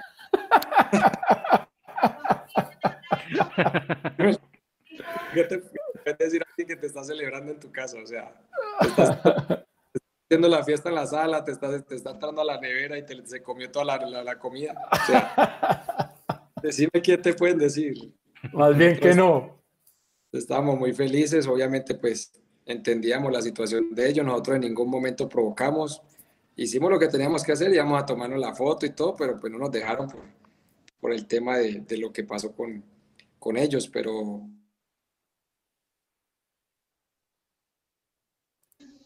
Preciso, se cayó cuando iba a decir. Pero obviamente el respeto que le ah. tenemos a, ellos. Pero creo que siempre por, por su historia. Fue bastante lindo poder ganar allá también, ¿no? No es fácil, creo que son pocos equipos los que han ganado en, en, esos campos, ¿no? Lindo, lindo, lindo ganar allá, pero uy, qué malas palabras de, de Felipe Muñoz, ¿no? No, y sobre todo como lo protegió después todo el estamento, ¿no? Porque eso, sí, claro. pasa aquí en Bogotá y lo llega a ser un, un, líder de una barra de, los, de, de millonarios y nos, nos ponen a jugar en Bolivia. Al día de hoy no hay ninguna sanción contra ese muchacho. No, pues que, que, iba a haber. No, es que usted ya sabe cómo es la cosa con ellos. ¿Para qué más sanción con esa ganada que le pegamos allá? pues sí. Pues sí, tiene toda la razón. Sí. Oiga, eh, Carachito, usted en el, documental que, que, hicieron de la, de la Estrella 15 dijo que cuando Russo lo saca a usted, eh, usted dijo, pero pues yo no lo podía creer, pues porque metí una asistencia, eh, era de los demás experiencia y demás. ¿Usted sintió que hubiera podido dar más ese día y que de pronto no hubiera, o sea, se hubiera podido demorar un poquito más el cambio? Pues claro, hermano, yo quiero que quiere salir de una final. Nadie. No, yo la verdad no me quería salir. Es más, me sorprendió porque ni en la charla, de pronto sabía de que, de que había jugadores eh, de buena talla y, de, buen juego aéreo de parte de, ellos, ¿no? Entonces de pronto el profe Miguel dijo, no, ya faltan pocos minutos, eh, ellos, el fuerte de ellos es, la pelota quieta y, bueno, saquemos de pronto los, los de menos talla y metamos los más grandes, porque creo que ahí entró Figueroa, entró Janeile, Rivas, entonces entraron los grandotes y justo nos hacen el gol. Yo me quería morir en el banco, no sabes, quería arrancarle la cabeza a Ah, claro, porque usted lo sacan y Morelos hace el 2-1. Y Morelos hace el 2-1, ¿cómo no? Sí, entonces yo le decía a Maca, Maca, ¿qué pasó? ¿Qué, es lo que está pasando? Metámonos otra vez. Ay, Dios mío, sí. Pero era una locura porque pues nosotros quedamos, o sea, todo lo que el profe de pronto había planeado en el momento de, del juego aéreo, ellos nos lo, nos lo quitaron en el, con el gol que ellos hicieron y nos empataron, creo. Entonces, fue, fue difícil, fue difícil porque ya no, no sabíamos qué pensar. Yo en el cambio no sabía qué decirle al profe, yo lo miraba y, él me miraba y no sabía qué decirme. Yo, yo, con la mirada creo que le dije todo, pero pues obviamente son decisiones del, del, cuerpo técnico y bueno, por suerte salió todo de la mejor manera. Leo. Dentro, dentro del de el tiempo como tal que, que pasa, eh, pues no, no miente el tiempo. Eh, Juan Guillermo, pues, pues ahorita la, la, situación pues está muy, muy difícil, no solamente para, para todos los equipos del fútbol colombiano, y es eh, ¿a dónde va a jugar Juan Guillermo Domínguez pronto? Bueno, en eso sí estoy a la expectativa, obviamente hay eh, acercamientos con varios equipos acá en Colombia y eso me tiene pues contento de que todavía hay posibilidad de trabajar, pero pues con el tema de la pandemia, con el tema de, de todo esto, pues obviamente todo se, se, ha, demorado un poco más, ¿no? Pero pues espero tener la posibilidad en algún momento de, de volver a vestir la camiseta de, de, algún equipo.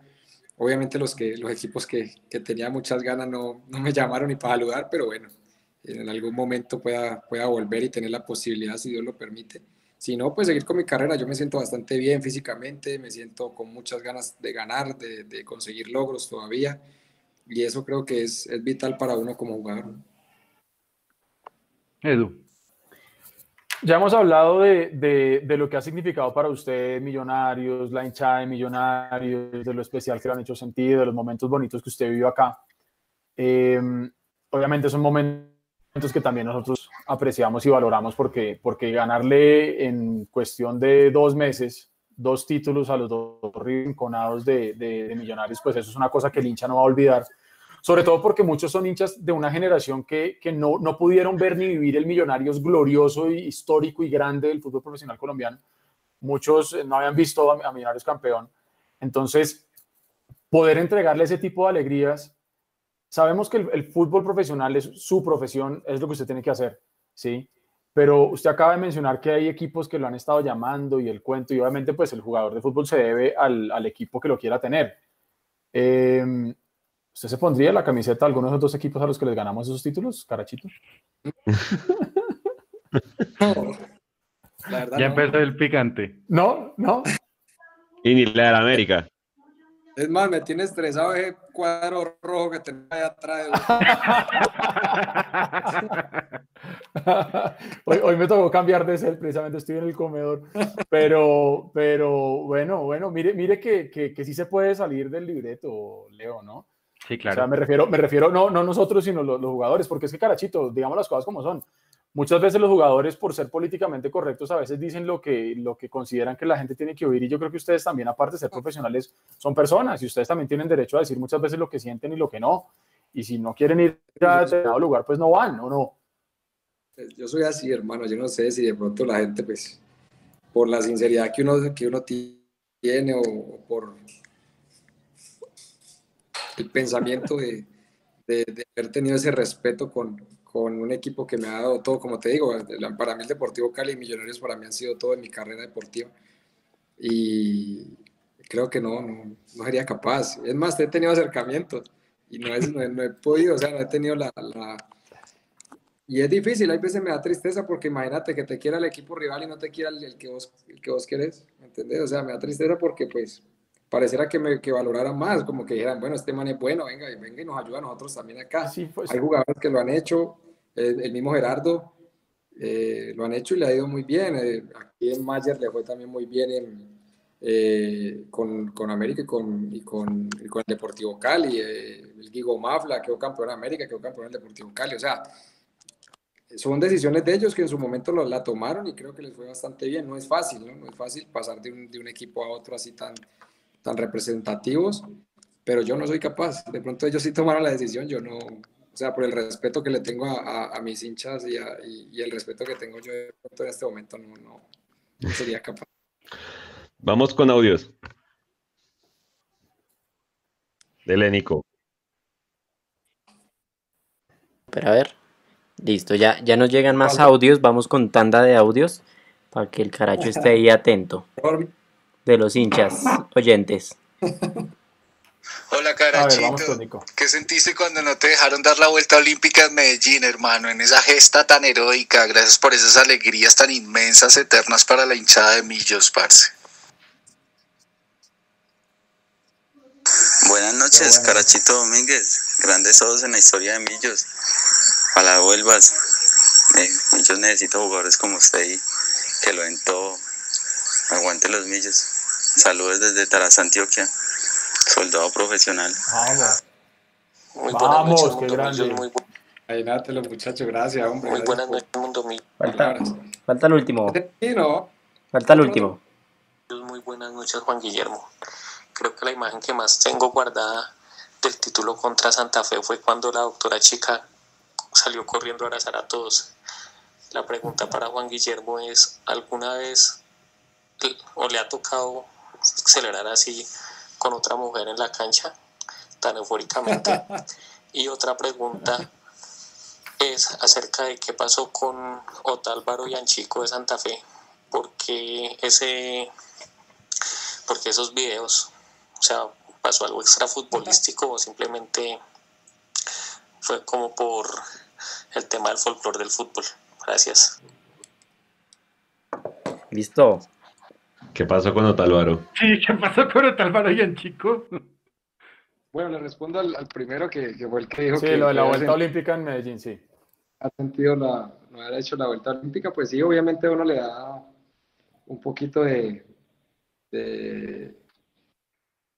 como, como, esa rabiecita, pues por no hacer prácticamente lo que, lo que uno hace cuando sale campeón, ¿no? De dar la vuelta olímpica, disfrutar, de hacer lo que es, es acorde al, al, al momento no nos dejaron, pero pues creo que la felicidad era la misma. Nosotros ya habíamos conseguido el, el logro y, el objetivo y eso es lo que nosotros estábamos. Es más, estábamos pensando más en la vuelta a Bogotá, porque como nos despidieron para irnos a Medellín, yo decíamos, esto va a ser una locura cuando volvamos a Bogotá. Entonces, creo que eso opacó todo, cualquier vuelta olímpica lo opacaron todos los hinchas cuando llegamos nosotros. Fue, para mí fue una de las cosas más increíbles que, que he podido vivir. Eh, el otro loco que dijo que, que ojalá vuelva, pues ojalá, ojalá fuera el presidente. Pero no, ojalá, ojalá tuviera la oportunidad en algún momento. Eh, yo feliz. Y bueno, lo otro fue lo del tema con los otros muchachos de, del rojo, no, fue más que todo el folclore del fútbol colombiano. Nosotros, pues, obviamente, pues, ellos habían dicho algo acerca de millonarios y nosotros, pues, hablamos con, con los hechos también. Entonces, es más, yo con, con, con, los dos me hablo, con el chico tengo buena relación, con Sergio, pues, eh, tengo una de saludo normal, o sea, no, no, no es que sea algo que trascienda, ¿no? Creo que fue más por por eh, la euforia del momento y, y, para que pues disfrutar el momento nosotros también. Ellos han tenido momentos buenos, nosotros también, creo que también los podemos disfrutar y, y decirlos, ¿no? Y de visitar. Yo recuerdo, yo recuerdo, yo recuerdo también una, una de, de, de Carache, yo recuerdo una celebración eh, con Iron del Valle, ¿bien? Y en la celebración, entonces los dos están todos posudos así, ¿bien? Entonces, de, de, esa, de esa celebración, pues también, es que se me olvida el nombre del 10 de Santa Fe, que también no se aguantó la, la risita, hombre, se, se, me va el nombre del jugador. Ah, bueno, ya, ya me acordaré, ya me acordaré. Ya me acordaré. Oiga, de hecho estaban diciendo eso en el chat de YouTube, que se fue Carachito y que se fue, que se fue mucha, mucha alegría del camerino. Que sí, se, no. se, notaba mucho la buena onda que le metía el Carachito. Sí, yo la verdad sí disfruté mucho cada momento, cada entrenamiento, cada partido. Yo me sentía feliz al pisar la cancha, ver la gente. O sea, yo la verdad me siento feliz cada vez que me coloco la camiseta de Millonarios, cada vez que veo eh, los documentales o ver, eh, o lo menos hoy ustedes, muchachos, que colocaron el gol contra Equidad, que hace rato no lo veía, eh, el gol que hice en Estados Unidos, que es más, creo que los hinchas que fueron en ese momento llegaron y, y, todos me llamaron donde estaban ellos y me dijeron que, que, le, que, me agradecían porque ellos hace muchos años no disfrutaban de, de, gritar un gol en el extranjero. Entonces creo que eso fue bastante lindo para mí, más que todo darle esa, esa alegría a la, a la, gente, ¿no? Y, y, eso es lo que te llena, como te digo, como, como persona, todas esas cosas que te acerca a la gente. A mí me gusta bajar en las concentraciones, sentarme con los hinchas de abajo y hablar de todo y vuelvo y me subo. O sea, los profesores saben que yo soy así, no, no estoy haciendo nada malo, antes trato de, de calmarlos porque hay algunos, como te digo, hay, hay hinchas que sí de pronto están un poquito eh, en otra onda, de, de, decirles que del fútbol, que es para, para disfrutar. No sé, mi amor. Carachito, una pregunta. ¿Qué, qué diferencia jugar en, en Bogotá, en la costa, en Barranquilla y en Cali? Porque usted jugó casi que en tres de las cuatro ciudades principales. ¿Qué caracteriza cada uno? ¿Dónde hay más presión? Eh, ¿Qué características tiene cada uno y qué las diferencia?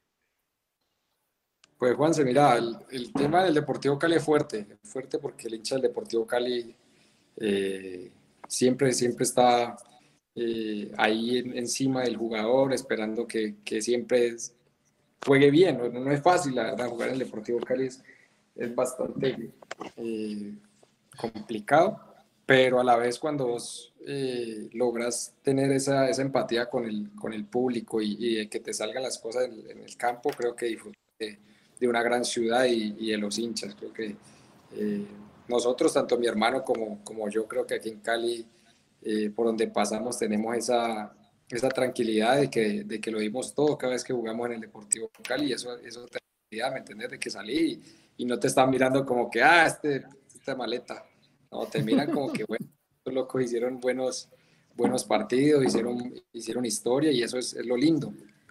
Eh, bueno, en, Barranquilla, pues ustedes saben lo que, significa la, lo que es toda la costa, saben de, de, del calor, del calor humano y del calor eh, que hace también.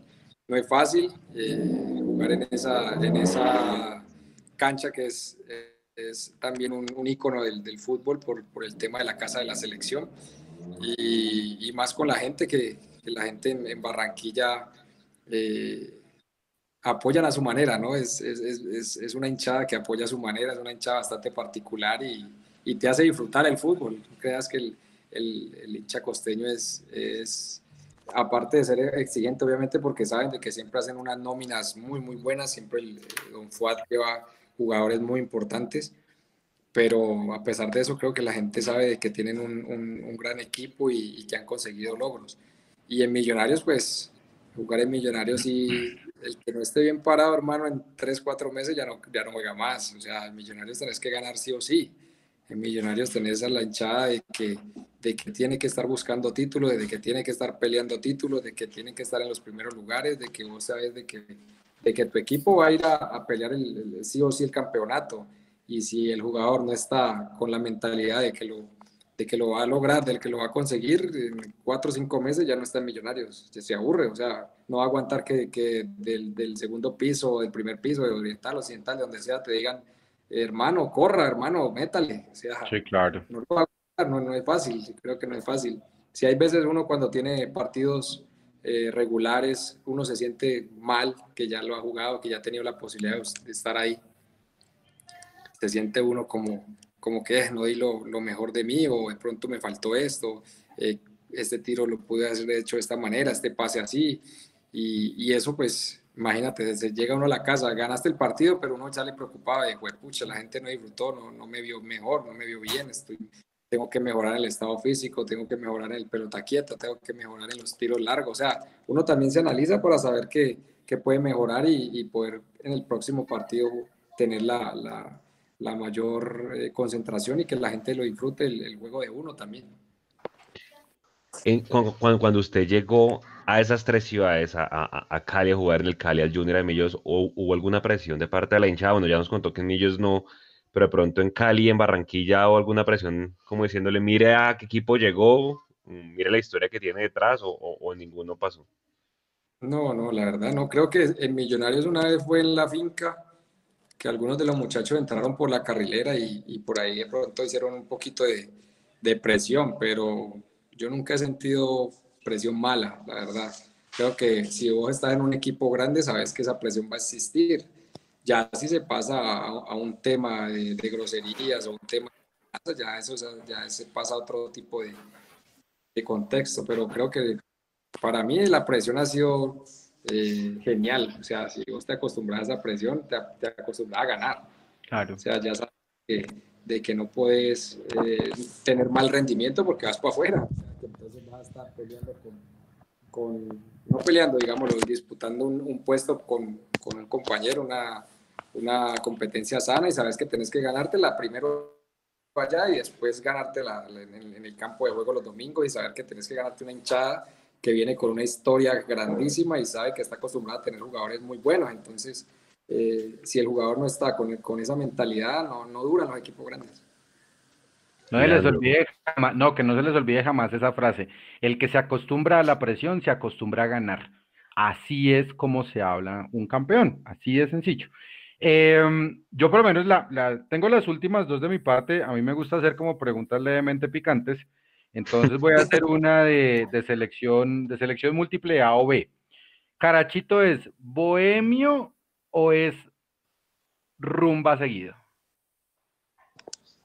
no, no. Yo no le voy a mentir, obviamente a todos nos gusta eh, bailar, más todavía uno que es caleño, pero, de acuerdo a, las, a los momentos. Yo siempre me he basado en lo que me ha dicho mi padre y es que para todo es un momento. Es más, tuve el ejemplo de mi hermano, mi hermano también, o sea, me lo decía, no te estreses que para todo es un momento. Entonces yo siempre he tenido eso claro, de, que hay momentos para todo y, creo que eso me ha llevado a mantener bastantes años en el fútbol profesional. No, y yo, y yo creo eso porque no, no lo pregunto de mala leche, sino porque creo que como caleño baila y eso está perfecto. Y eso tiene que ser así, o sea, caleño que no baile. Sí, perfecto. No, pero no te entendí lo anterior.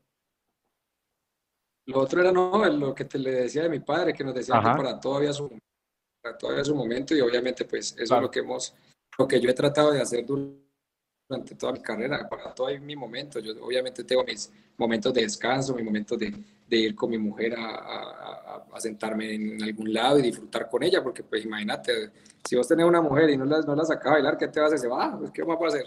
Exactamente. Gracias. O, se va, Gracias. sí. Es cierto. La, ya, mía se va a ir, después de la pandemia nos toca salir con ellas, hermano. La mía se va a ir, hermano. bueno, y la segunda, no, y la, y la segunda, la, la última de, de, mi parte, Carachito, Su hermano, o sea, pues hay, hay muchos ejemplos de familiares jugadores en el fútbol colombiano, eh, pero yo, le, yo voy a tocar el, el tema de, del Junior de Barranquilla y de la celebración con Leonel, porque esa fue un, para mí, eso fue un gesto de protección con el hermano y uno de los hermanos lo protege. Hoy volví a verlo, le digo la verdad, hace rato no veía ese video. Eh, no lo podemos poner por temas de derechos de autor, pero qué rabiecita había ahí, ¿no? ¿Cómo te gusta la pregunta?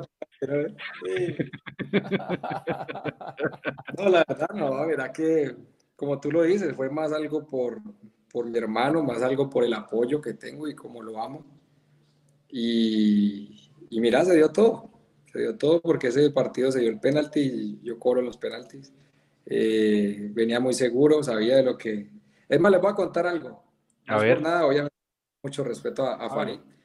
Pero dos pasos antes de que yo fuera a patear la pelota, Farid ya se estaba tirando para, para un lado. No sé por qué, si adivinando, o no, o no sé por qué se tiró más. O sea, yo no había llegado a la pelota, él ya se estaba tirando cuando lo vi. Entonces yo dije, creo que ha, sido uno de los penaltis más, más fáciles para mí y, y obviamente ya cuando veo que tengo la posibilidad de hacer el gol, se me viene toda la cabeza lo que quería hacer. ¿no? Y ya se ha zanjado eso, ese temita con, con Leonel. Es más, les digo algo, muchachos, con esa celebración y, eso, ese tema, a mí se me, se me perdió la ida a la selección en ese momento. Yo hablé con el profe José y, y, me dijo, bueno, ¿qué fue lo que hiciste, hermano?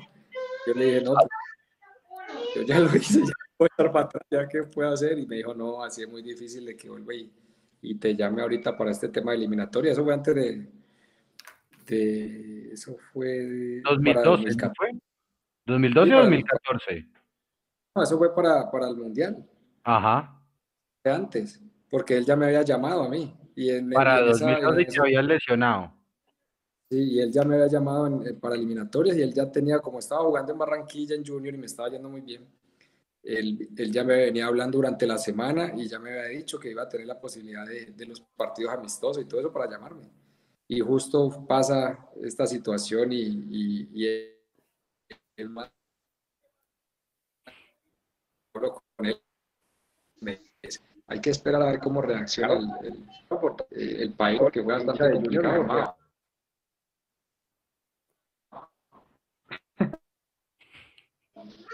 ¿Me escuchan ahí, muchachos? Sí, sí, sí. Se cortó preciso con lo de la selección otra vez. que estaba listo para los partidos amistosos. Sí, estaba, estaba para lo de, la, eliminatoria, pero pues con la situación ya el profe me dice que era muy difícil, había que esperar cómo reaccionaba el país, pero desafortunadamente hasta un, ¿cómo se llama? El Blado, puede ser el que, el que, el que hace dibujos y todo esto. Caricaturista, sí. Locuras también, hasta me pintó, yo dije, bueno, gracias. Además, cuando el día que me pintó diciendo pues que era algo muy malo, yo le dije gracias. Pero con mala intención. Es más, yo, lo hablé hasta con, con, con, los hinchas del Deportivo Cali, que no fue tampoco hacia, los hacia el Deportivo Cali, fue más un gesto de apoyo con, con mi hermano, con mi sangre. Carachito, precisamente nos están haciendo una pregunta, eh, Esteban Gutiérrez que por qué le dicen a su hermano Caracho y obviamente a usted Carachito, pero, pero ¿de dónde salen esos apodos, Juan Guillermo? Eh, bueno, pues nosotros dijimos que cuando nos retiráramos íbamos a decirlo. Es más, si, si tengo un niño, ah, creo que no lo, ese va a ser jugador también. pero no, es algo familiar. Pues como todos saben, mi papá jugó también fútbol, mi abuelo también estuvo ahí en, eh, en el tema futbolístico, entonces de familia. Se nos congeló ahí, pero me pareció entender que es un tema de familia, por lo que sí, también sí, sí. jugadores. Listo. Perfecto, esperemos a ver que se. Que se Mientras tanto, eh, Edu, si quieres, darle un saludo a toda la gente de, de YouTube y yo, yo y Facebook. Bueno, sí, vamos a hacer una ronda rapidita porque tenemos un montón de gente conectada. El señor Elber de AP lo tenemos bien, bien identificado.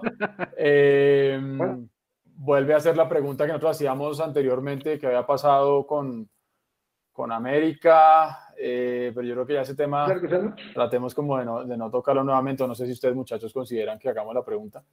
Eh, Millos Retro, que ha estado súper activo también, ayudándonos a hacer las preguntas. Esteban Gutiérrez, que fue el que preguntó hace un momento.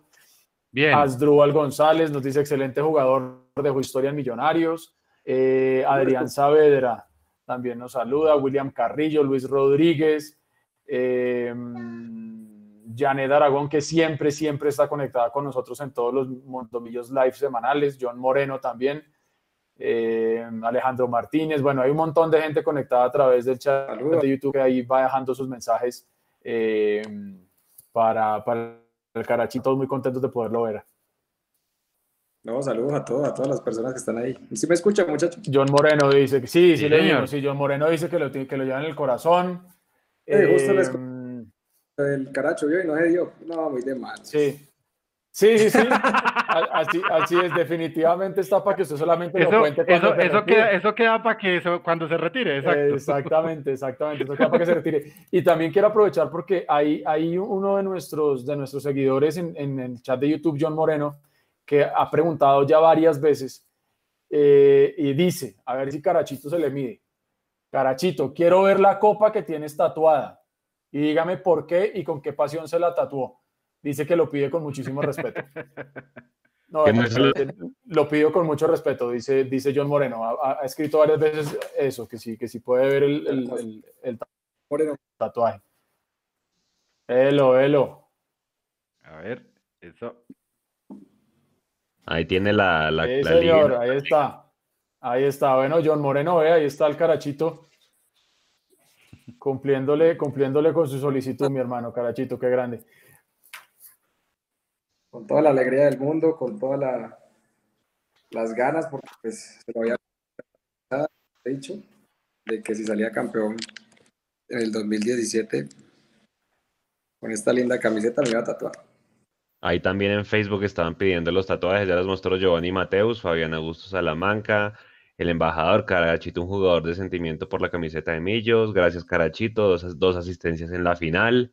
Eh, yo creo que nos toca sacar ese dato dentro de poquito. Eh, ¿Qué jugador ha hecho dos asistencias en la final? Yo creo que muy, muy poquitos. Entonces, hay otro dato, Carachito, que queda para la historia. Igual, jugadores que hayan quedado campeones el día de su cumpleaños, creo que deben ser contados con los dedos de la mano. Eh, una pregunta que yo le tenía a ustedes, usted, sobre todo en su segundo periodo, finalizó con muchas amarillas. De hecho, nos decían que que el nombre de Carachito ya venía preimpreso en el boletín de la, de la, las fechas. Pero lo bueno de usted eh, es que curiosamente solo tuvo una expulsión, que yo me acuerdo que fue en Cali, eh, porque hubo una jugada que no se entendieron con Cadavid y, y, y, quedó de último hombre usted y le tocó hacer la falta para, para el penalti de ellos. Pero, pero, ¿cuál es la clave para, pues, para manejar una amarilla eh, y, no, y, no, y no tener tantas expulsiones? Experiencia, hablarle a los árbitros, porque era otra de sus cualidades. No, yo creo que es, es más el, el tema de, de, la experiencia, de saber manejarlos. Obviamente, también, ¿me escuchan ahí? Sí, señor. Sí, señor. Eh, el tema de, de, pegarle al que mejor esté jugando a ellos para aplacarlo y ya. no, mentira, es, es, más de experiencia, de darle tranquilidad, saber que entre ¿Con cuál, con cuál jugador, con cuál jugador usted en la cancha se daba, se daba zapato, pero era en el partido y después bien? De pronto con quién, con, con Magnelli, con, con los del Junior, con de Santa Fe, con quién, así el top 3 con los que usted en la cancha, zapato fijo, ¿a quién hablandaba? Pues no, pues todos. yo buscaba mucho a Johnny Ramírez, imagínate. A Johnny lo buscaba para pegarle a Choronta. Choronta Restrepo también, me agarraba con Choronta ahí, pero era con Gerardo Beoya, era una locura. Eso no sabía cómo chocar. Con Harold Biafara, con John Biafara también, el primo. Fue bastante, fue bastante lindo. Eran eh, jugadores que con ellos fuera de la cancha me hablaba de la mejor manera, pero después en la cancha nos, queríamos arrancar los tobillos. La... Sí, señor. Ah, ah,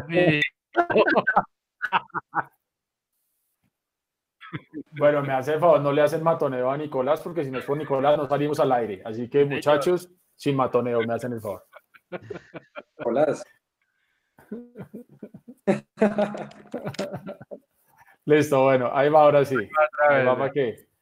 Hermano, para, el, para el delirio del universo femenino y masculino también. Sí, porque fue, fue uno, un hombre que yo también soy, soy muy de tatuajes. No tengo todos los que tiene el, carachito y nada más no he sido campeón nunca de nada. Pero, pero, pero, pero bueno, bien. Ah, Nico, ahí le mandé por interno para que se revise porque hay un mensaje que nos envían también a través de YouTube, Camilo Hernández, que nos dice lo siguiente. Un saludo para, para Carachito. Gracias por la buena onda siempre. Y le pregunta, ¿cómo fue el cambio de lateral a volante de primera línea? ¿En dónde se sentía mejor? Y termina diciendo, mis hijos te aprecian. Mati de 11 años te envió un audio. Entonces, Nico, revisemos a ver si tenemos un audio por ahí de Camilo Hernández, a ver si se lo ponemos al carachito. Entonces, le repito la pregunta, ¿cómo, ¿cómo se sentía, dónde se sentía mejor, de lateral o de volante de primera línea? Yo la verdad me siento muy bien de lateral pues he jugado toda mi carrera de lateral, pero he tenido la posibilidad también, pues gracias a los técnicos que he tenido, de, ser polifuncional, o sea, cada vez que en el entrenamiento faltaba el volante, faltaba el carrilero, dale Juan, dale Juan, dale Juan, y yo iba para él, yo no me voy a dejar sacar de los 11.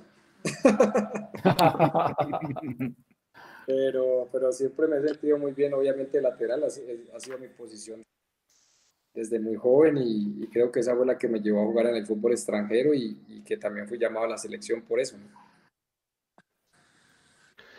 Sí, vamos con, con tanda de audios, empezando por Camilo. pero entonces, esta vez vamos... A ver si está el de Mati por ahí, Nico. Vamos con audio, respuesta de Caracho, audio, respuesta así para esta tanda. Hágale pues. Hola Caracho, te habla un hincha de millonarios de 11 años. Gracias a ti por esos dos pases que hiciste en la final. Yo los vi con mis propios ojos ya que fui, me metí allá. Eh, y tengo una pregunta. ¿A ti te gustó jugar más de lateral o de volante? Ahí está. Ahí está Mati. Esa era Mati y la pregunta que hacíamos hace un momento del, del, papá. Bueno, ahí tenía Mati que lo está oyendo. Bueno, saludamos, un saludo a Mati. Gracias por el apoyo. Eh, pues mira, Mati, que tuve la posibilidad de jugar en, en, las dos posiciones en Millonarios. En el 2011 de lateral y en el 2017 de volante. En las dos me fue bien, creo, ¿no? Sí, sí, sí. sí. Listo, siguiente. No, no, pues decía ahorita, ¿no? De lateral me siento bastante bien también. Eh, buenas noches, primero que todo saludar a los chicos de la mesa, también saludar a Juan Guillermo, que gracias por todas las ilusiones, eh, los saludos de Buenos Aires, Argentina, y quería hacerle una pregunta. Bueno, eran dos de hecho. Eh, la primera, que, ¿cómo se sintió después de haberle ganado Nacional la Superliga en Medellín, sabiendo que el, el año anterior, en el primer semestre, nos habían eliminado de una manera bastante sufrida al último minuto allá en Medellín. Y lo otro, como bien decía Leandro, el que nos celebró el gol fue eh, Johan Arango. Y bueno, saber que Santa Fe venía de tantos partidos sin ganarle a Millonarios, que usaran esa celebración, eh, ¿cómo lo tomó él? Si le molestó o, en el momento pues se sintió amargado. Muchas gracias.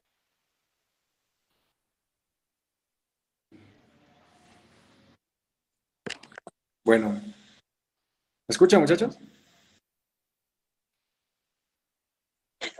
Eh, eh, lo del tema de la celebración, no, para nada. Pues imagínate la celebración de nosotros. la del 17 fue muy linda, ¿no? Pero no, en el momento fue difícil por, porque pues obviamente cuando uno pierde con el rival de patio duele, ¿no? Duele bastante y más uno que, como te digo, uno se siente hincha y se siente eh, con una responsabilidad gigante con una camiseta, pero, pero no, eso, eso uno trata de, de, mejorar y mirar lo que hicimos. Creo que ganamos una final que, que, va a ser muy difícil de que se repita.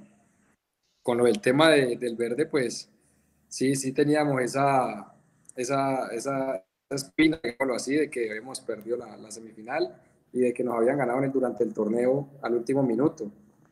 Y, y, teníamos eso ahí, esa espinita, esa espinita, y cuando quedamos campeones creo que eso nos dio una tranquilidad, una tranquilidad personal de saber de que podíamos también eh, ganar y, mantener un resultado durante bastante tiempo, ¿no? Porque eh, el profe Miguel nos había dicho, tengan hasta el último minuto, hasta que pite el juez, porque a veces va a minuto 90, 92, y vos decís, ya se acabó, ya se acabó, pero nadie no, han pitado. Y yo ya he perdido finales así, en el último minutico las, las he perdido, entonces eh, es bastante frustrante y, creo que con, con, la final de Nacional tuvimos ese respiro y esa tranquilidad. Crachito, precisamente hablando de ese tema, que los partidos no se acaban sino hasta que se acaban. Hoy no sé si tuvo la posibilidad de ver el partido del Atalanta, donde en dos, dos minutos le dan la vuelta y entonces sale todo el mundo a decir, ahí está la mencionada jerarquía. Para usted, ¿qué es la jerarquía realmente, Carachito? ¿Es, ¿Es, pegar en esos momentos? ¿Lo que pasó hoy es una muestra de jerarquía? O, para ustedes como jugadores de fútbol cuando les dicen, no, es que hay que tener jerarquía o un equipo que tiene jerarquía, realmente para un jugador profesional de fútbol, ¿qué puede ser considerado jerarquía? Bueno, en el, partido de hoy no sé si es jerarquía o, o, es lo que, lo que hablábamos, ¿no? el tema de, de, estar concentrados hasta que, el, hasta que el juez pite, porque son, son equipos que, que tienen jugadores que son muy desequilibrantes, son jugadores que en, en, en menos, en segundos te hacen jugadas que te pueden marcar todo el partido. O sea, eh, con estos equipos no puedes tener un error. Creo que el Atalanta estaba haciendo un gran trabajo, pero para mí la, desconcentración con estos equipos no, no, hay forma. No sé si es jerarquía, como te digo, no creo que sea jerarquía, pero sí, sí es tener cuidado con jugadores que son eh, determinantes en, cualquier momento del partido. Entonces creo que hay que tener mucha más concentración.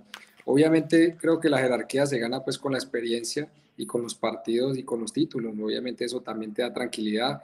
Vos ves, un ejemplo es el Barcelona, como, como jugaba el Barcelona de, de, Pep, jugaba de una manera, por más que estuviera perdiendo en el momento o estuviera ganando, era, era el, mismo, el mismo juego, era el mismo esquema, la misma táctica. Por más que vos lo veas, era minuto 85 y ellos seguían jugando normal, tocando. Es más, creo que Brasil siempre lo ha hecho así. Brasil nunca se ha desesperado, vos lo ves y son iguales su, identidad de juego es así, pero no sé si es la jerarquía o, es la, tranquilidad táctica que le brinda también el, eh, el grupo técnico. ¿no? Bueno, y yo me despido ya con esta última, Carachito, agradeciéndole no solamente por habernos acompañado esta noche, sino por las alegrías, hermano, por lo que nos dio, por, por ese, ese respeto que mostró por los colores de Millonarios y por, y por el amor a la institución. Así que realmente muchas gracias. Esas son cosas que además se van a olvidar. La 15 de su liga son cosas que los hinchas llevamos en el corazón, así que realmente eternamente agradecido por, por, por esos, eh, esos títulos, hermano, que realmente no, no se van a olvidar. Eh, así que realmente muchas gracias por eso. Y cierro con esta, Carachito. Si usted pudiera hoy darle un consejo a los pelados que están en Millonarios, ¿qué les diría para que se pudieran consolidar en la, en la titular? los, pelados de las divisiones inferiores, por ejemplo. Un consejo de Juan Guillermo Domínguez para los integrantes de Millonarios que vienen de las inferiores y que hoy, en día están en el plan de profesional. Bueno, que para mí lo que les inculqué yo igual en el momento que estuve, si, si lo puedes hablar con el chico Salazar, si lo puedes hablar con Mosquera que está ahorita en Estados Unidos, ellos te lo pueden decir. Eh, lo primero es tener un gran entrenamiento y un muy buen cuidado Creo que la disciplina es, fundamental para, para, vos poder rendir en un equipo así. Es muy difícil si vos no te cuidas, es muy difícil si vos te desconcentras, es muy, difícil. O sea, tener la posibilidad de jugar en Millonarios, creo que es, es como estar en, en España y jugar en el Real Madrid. O sea, vos sabes que estás en un equipo grande, vos sabes que si jugás bien ahí, fácilmente puedes ir al extranjero. Sea, tener la posibilidad de jugar en un equipo que lo tiene todo. No es fácil tener eh, gimnasio, no es fácil tener canchas propias, no es fácil tener una infraestructura que eso también te dé tranquilidad a vos como, como, como jugador profesional y creo que eso lo tienen que disfrutar y lo tienen que eh, tener esa responsabilidad con esa camiseta. tenés unos hinchas que te llenan el estadio todos los partidos, o sea, no es fácil, pero creo que el, el, consejo es, es, es entrenarte de la mejor manera y tener una disciplina. Carachito, yo también ya para ir cerrando, ¿cuál fueron los mejores amigos que le dejó Millonarios a Juan Guillermo Domínguez en su vida?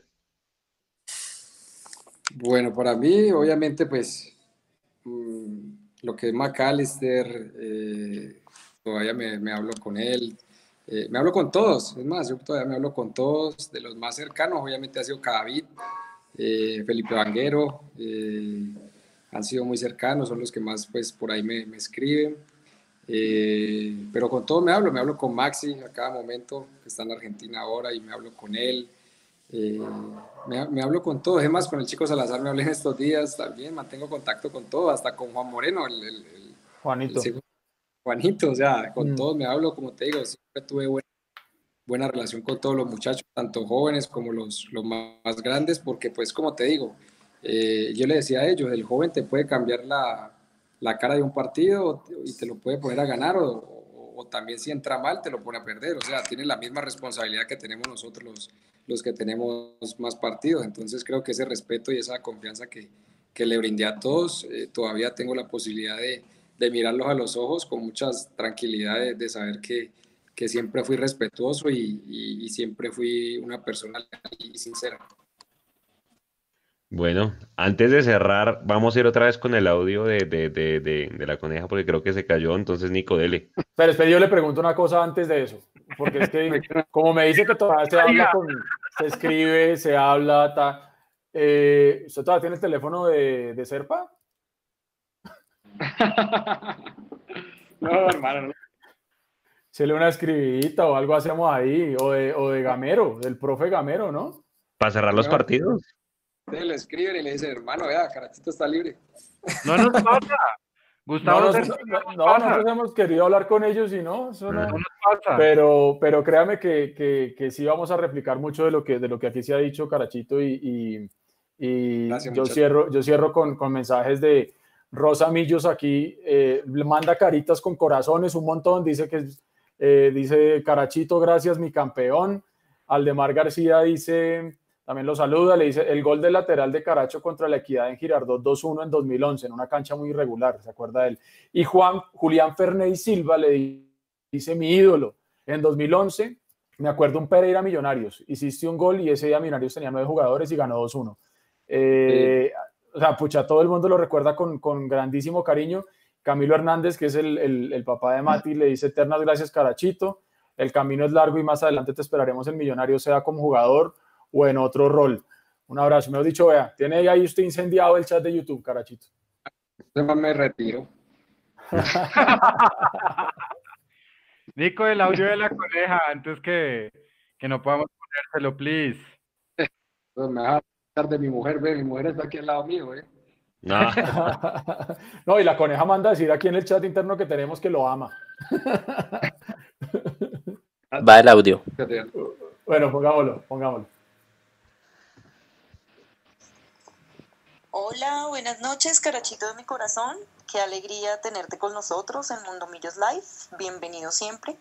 Un saludo para ustedes, compañeros, y un saludo muy especial a todos los que están conectados en este momento eh, con Mundo Millos Live en compañía de este invitadazo tan especial, eh, sobre todo para mí, eh, Carachito Domínguez. Siempre en mi corazón, siempre agradecida por esas alegrías tan inmensas que nos regalaste en compañía de Millonarios. creo que dos de los días más felices de mi vida los viví eufóricamente como hincha y como fotógrafa. fueron dos momentos que los hinchas de Millonarios vivimos de una manera muy especial, eh, tal vez por los rivales, por ser visitantes, por todo lo que estos clásicos significan para Millonarios y para su hinchada. Yo recuerdo especialmente y muchísimo la bienvenida que los hinchas le dan al equipo al regresar de Medellín. Eh, fue realmente apoteósico, la caravana fue maravillosa, la fiesta y la alegría fue inmensa por todo Bogotá. Eh, Carachito, te quiero preguntar, ¿tú cómo viviste y qué tuvo de especial cada uno de estos dos triunfos? ¿Y con cuál de los dos te quedarías? ¿Con la 15 o con la Superliga? Un abrazo gigante para ti, sabes el cariño inmenso que te tengo y que siempre, siempre te voy a llevar en mi corazón. Chao, bueno, chao. Teníamos a, a la coneja con las preguntas que ya hicimos al principio, pero era para que lo pudiera oír completico. ¿Lo escuchó, Carachito? Sí, muchacho, muchas gracias, de verdad qué chévere uno eh, esas palabras que, de ella, creo que ella, así como ella me ha, dado muchos hinchas, me, han dicho y, eso, eso es lo que tengo muchachos de, de la que le tengo a, a Millonarios. Seguro. Pues bueno, Carachito, de verdad, muchísimas gracias por, por haber estado esas casi dos horas con nosotros. Yo creo que para el hincha eh, que lo recuerda mucho, eh, llevarles nosotros esos espacios con sus ídolos, con los jugadores que de alguna manera han marcado la historia de Millonarios. Hemos estado con gente de la 14, Usted es el primero con el que estamos de la 15, gente del, del 88, de los anteriores años, y para ellos es, es, bien importante, digamos, ese acercamiento que tienen con los jugadores, con medios partidarios como, como nosotros. Eh, obviamente esperamos que no sea la, la, última vez que esté con nosotros, esta es su casa, eh, cualquier eh, cosa que necesite, bienvenido, esperamos volver a tenerlo por acá de vuelta, y nada, muchas gracias por toda esa entrega con la camiseta, creo que a muchos de nosotros, no solo a mí, sino a mis compañeros y a toda la hinchada de Millonarios, nos hubiera gustado verlo mucho más tiempo. Lastimosamente, pues no se pudo por las razones que usted ya nos comentó. Esperamos verlo seguramente con, con alguna otra camiseta que no sean las que, las que ya nombró Eduardo. Seguramente, pues verlo finalizar su carrera. Eh, nos faltó preguntarle, Carachito, antes de irse, ¿qué va a hacer cuando se retire? ¿Se va a ir por la parte de dirección técnica o por la parte administrativa? No sé, ya. Muchas gracias. Y ya, muchachos presentación, me sentí muy bien, muy cómodo, muy contento. Y nada, todavía yo estoy estudiando el tema de ahorita estoy estudiando eh... y se fue. Creo que se fue, ¿cierto? Sí. Pues dice abandonó la reunión. Bueno, es de, démosle tres minutos más si se, si, si, si, se, si, se, si se vuelve a unir. Mire, hermano, yo no sé si ustedes, si ustedes, porque mucha gente lo está diciendo en el chat de YouTube, que jugadores que todavía, digamos, que pueden, pueden jugar, sí, no los que están retirados, todos han manifestado su deseo de volver a Millonarios. Entonces es lo que yo, lo que yo digo y lo hemos hablado muchas veces acá. Eh, millonarios tiene ese algo, tiene ese algo que hace que los que vienen acá se enamoren y, y quieran volver, se quieran quedar. Yo no entiendo por qué es tan difícil eh, dejarse querer. ¿Sí me entiende? O sea, si, si, están afuera y quieren estar y quieren aportar, no sé por qué nosotros eh, como que somos tan, tan, ingratos muchas veces o cerramos las puertas. No, no, no sé, no entiendo, porque yo por ahí le leí a alguien en Twitter y, y leo usted que es un estudioso del tema. Decía, vea, un equipo se arma con un arquero de experiencia, con un muy buen central, con un volante 6 que, que rompa y que pegue duro y, un 9. Un gran delantero, correcto. Exacto, y, y, yo no sé, yo no sé, a mí, a mí primero me da alegría ver que, que, los jugadores que se fueron de acá y que salieron, como el caso del Carachito, como él lo dijo en palabras de él, que ni gracias le, le dieron. Y así todo a pesar de eso, em, manifiestan su deseo expreso de querer volver a Millonarios. sí. Eso habla muy bien de Millonarios que a pesar de las personas que lo, que lo, que lo manejan de alguna manera no, no, no hacen las cosas eh, como todos quisiéramos, entendemos que es un negocio y todo el cuento, no vamos a ese dilema, pero a pesar de eso, los jugadores que se van quieren volver. Y, y, ese Millonarios tiene, tiene, tiene ese imán, tiene algo que no podemos dejar perder, porque como usted decía hace un rato, el paso del tiempo es implacable y nosotros seguir hablando del famoso 4-2 en Madrid, hermano, ya está pasando mucho tiempo. Si nos ponemos a pensar, estos cinco meses se han pasado así, vea. Sí. no, yo, yo, yo lo, lo, que le digo es, insisto, me quedo con, con, esa gran frase de él. No hay muchos, véalo. Ya, ya llegó, vea, ya llegó a despedirse. Carachito, hágale que aquí lo aguantamos para despedirse. Sí, claro. ¿Me escuchan ahí, muchachos? Sí, señor. No, no, qué pena, hombre, le estaba agradeciendo por, la invitación. La verdad me sentí muy bien, muy cómodo, muy contento y, y nada, todavía yo estoy ahí en el, en el, tema de los estudios virtuales. Ahorita estoy haciendo unos cursos en el SENA y, estoy estudiando en, en, el tema de ATFA. Entonces, pues no sé, de pronto más adelante tener la posibilidad de seguir. Obviamente amo esta profesión, la amo. Y, y si se puede, pues sería buenísimo. Si no, pues esperemos que, que, me, que me tiene Dios y mi mamá. Amén. Bueno. Vale, Carachito, un, un, un, gran abrazo de parte de, del staff de, de Mundomillos para usted, para su familia, para, para su hermano, para, para todos sus, sus familiares. Eh, yo digo lo mismo. Yo creo que lo que uno necesita millonarios, y lo quiero decir con mucho respeto, es animales que les guste ganar y que entiendan qué significa la presión, porque esa no es una palabra que muchos sepan y que una persona como usted hoy le vino a definir a un hincha, ¿qué significa la presión? Tener presión significa ganar. Ganar. Gracias, Carachito. Edu. Hola, muchas gracias a vos. No, enorme, enorme, Carachito. Como yo decía hace un rato, no se olvida lo que, lo que hizo acá. Su nombre quedó inscrito con de oro, así como la camiseta del dorado que usted tiene puesta hoy. Eh, las gestas no se olvidan. Y si Millonarios, eh, como de alguna u otra manera, y, lo voy a decir con mucho respeto, se olvida de los jugadores que nos dieron tanto, pues acá en Mundomillos no nos olvidamos de ninguno de ellos y por eso lo que hicimos va a estar en la memoria y en el corazón de todos nosotros porque eh, lo que usted nos dio eh, difícilmente se va a volver a, presentar. Así que en el corazón y en la historia de este club y de esta hinchada para siempre, gracias Carachito por todo.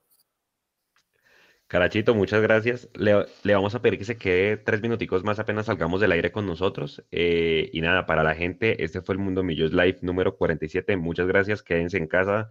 Ya esperamos que estemos llegando al pico de la pandemia y, podamos volverles a llevar toda la información de Millonarios con el resto del fútbol colombiano y si no trayéndoles a los ídolos para que ustedes puedan interactuar con ellos. Muchas gracias y nos vemos dentro de ocho días. Chao.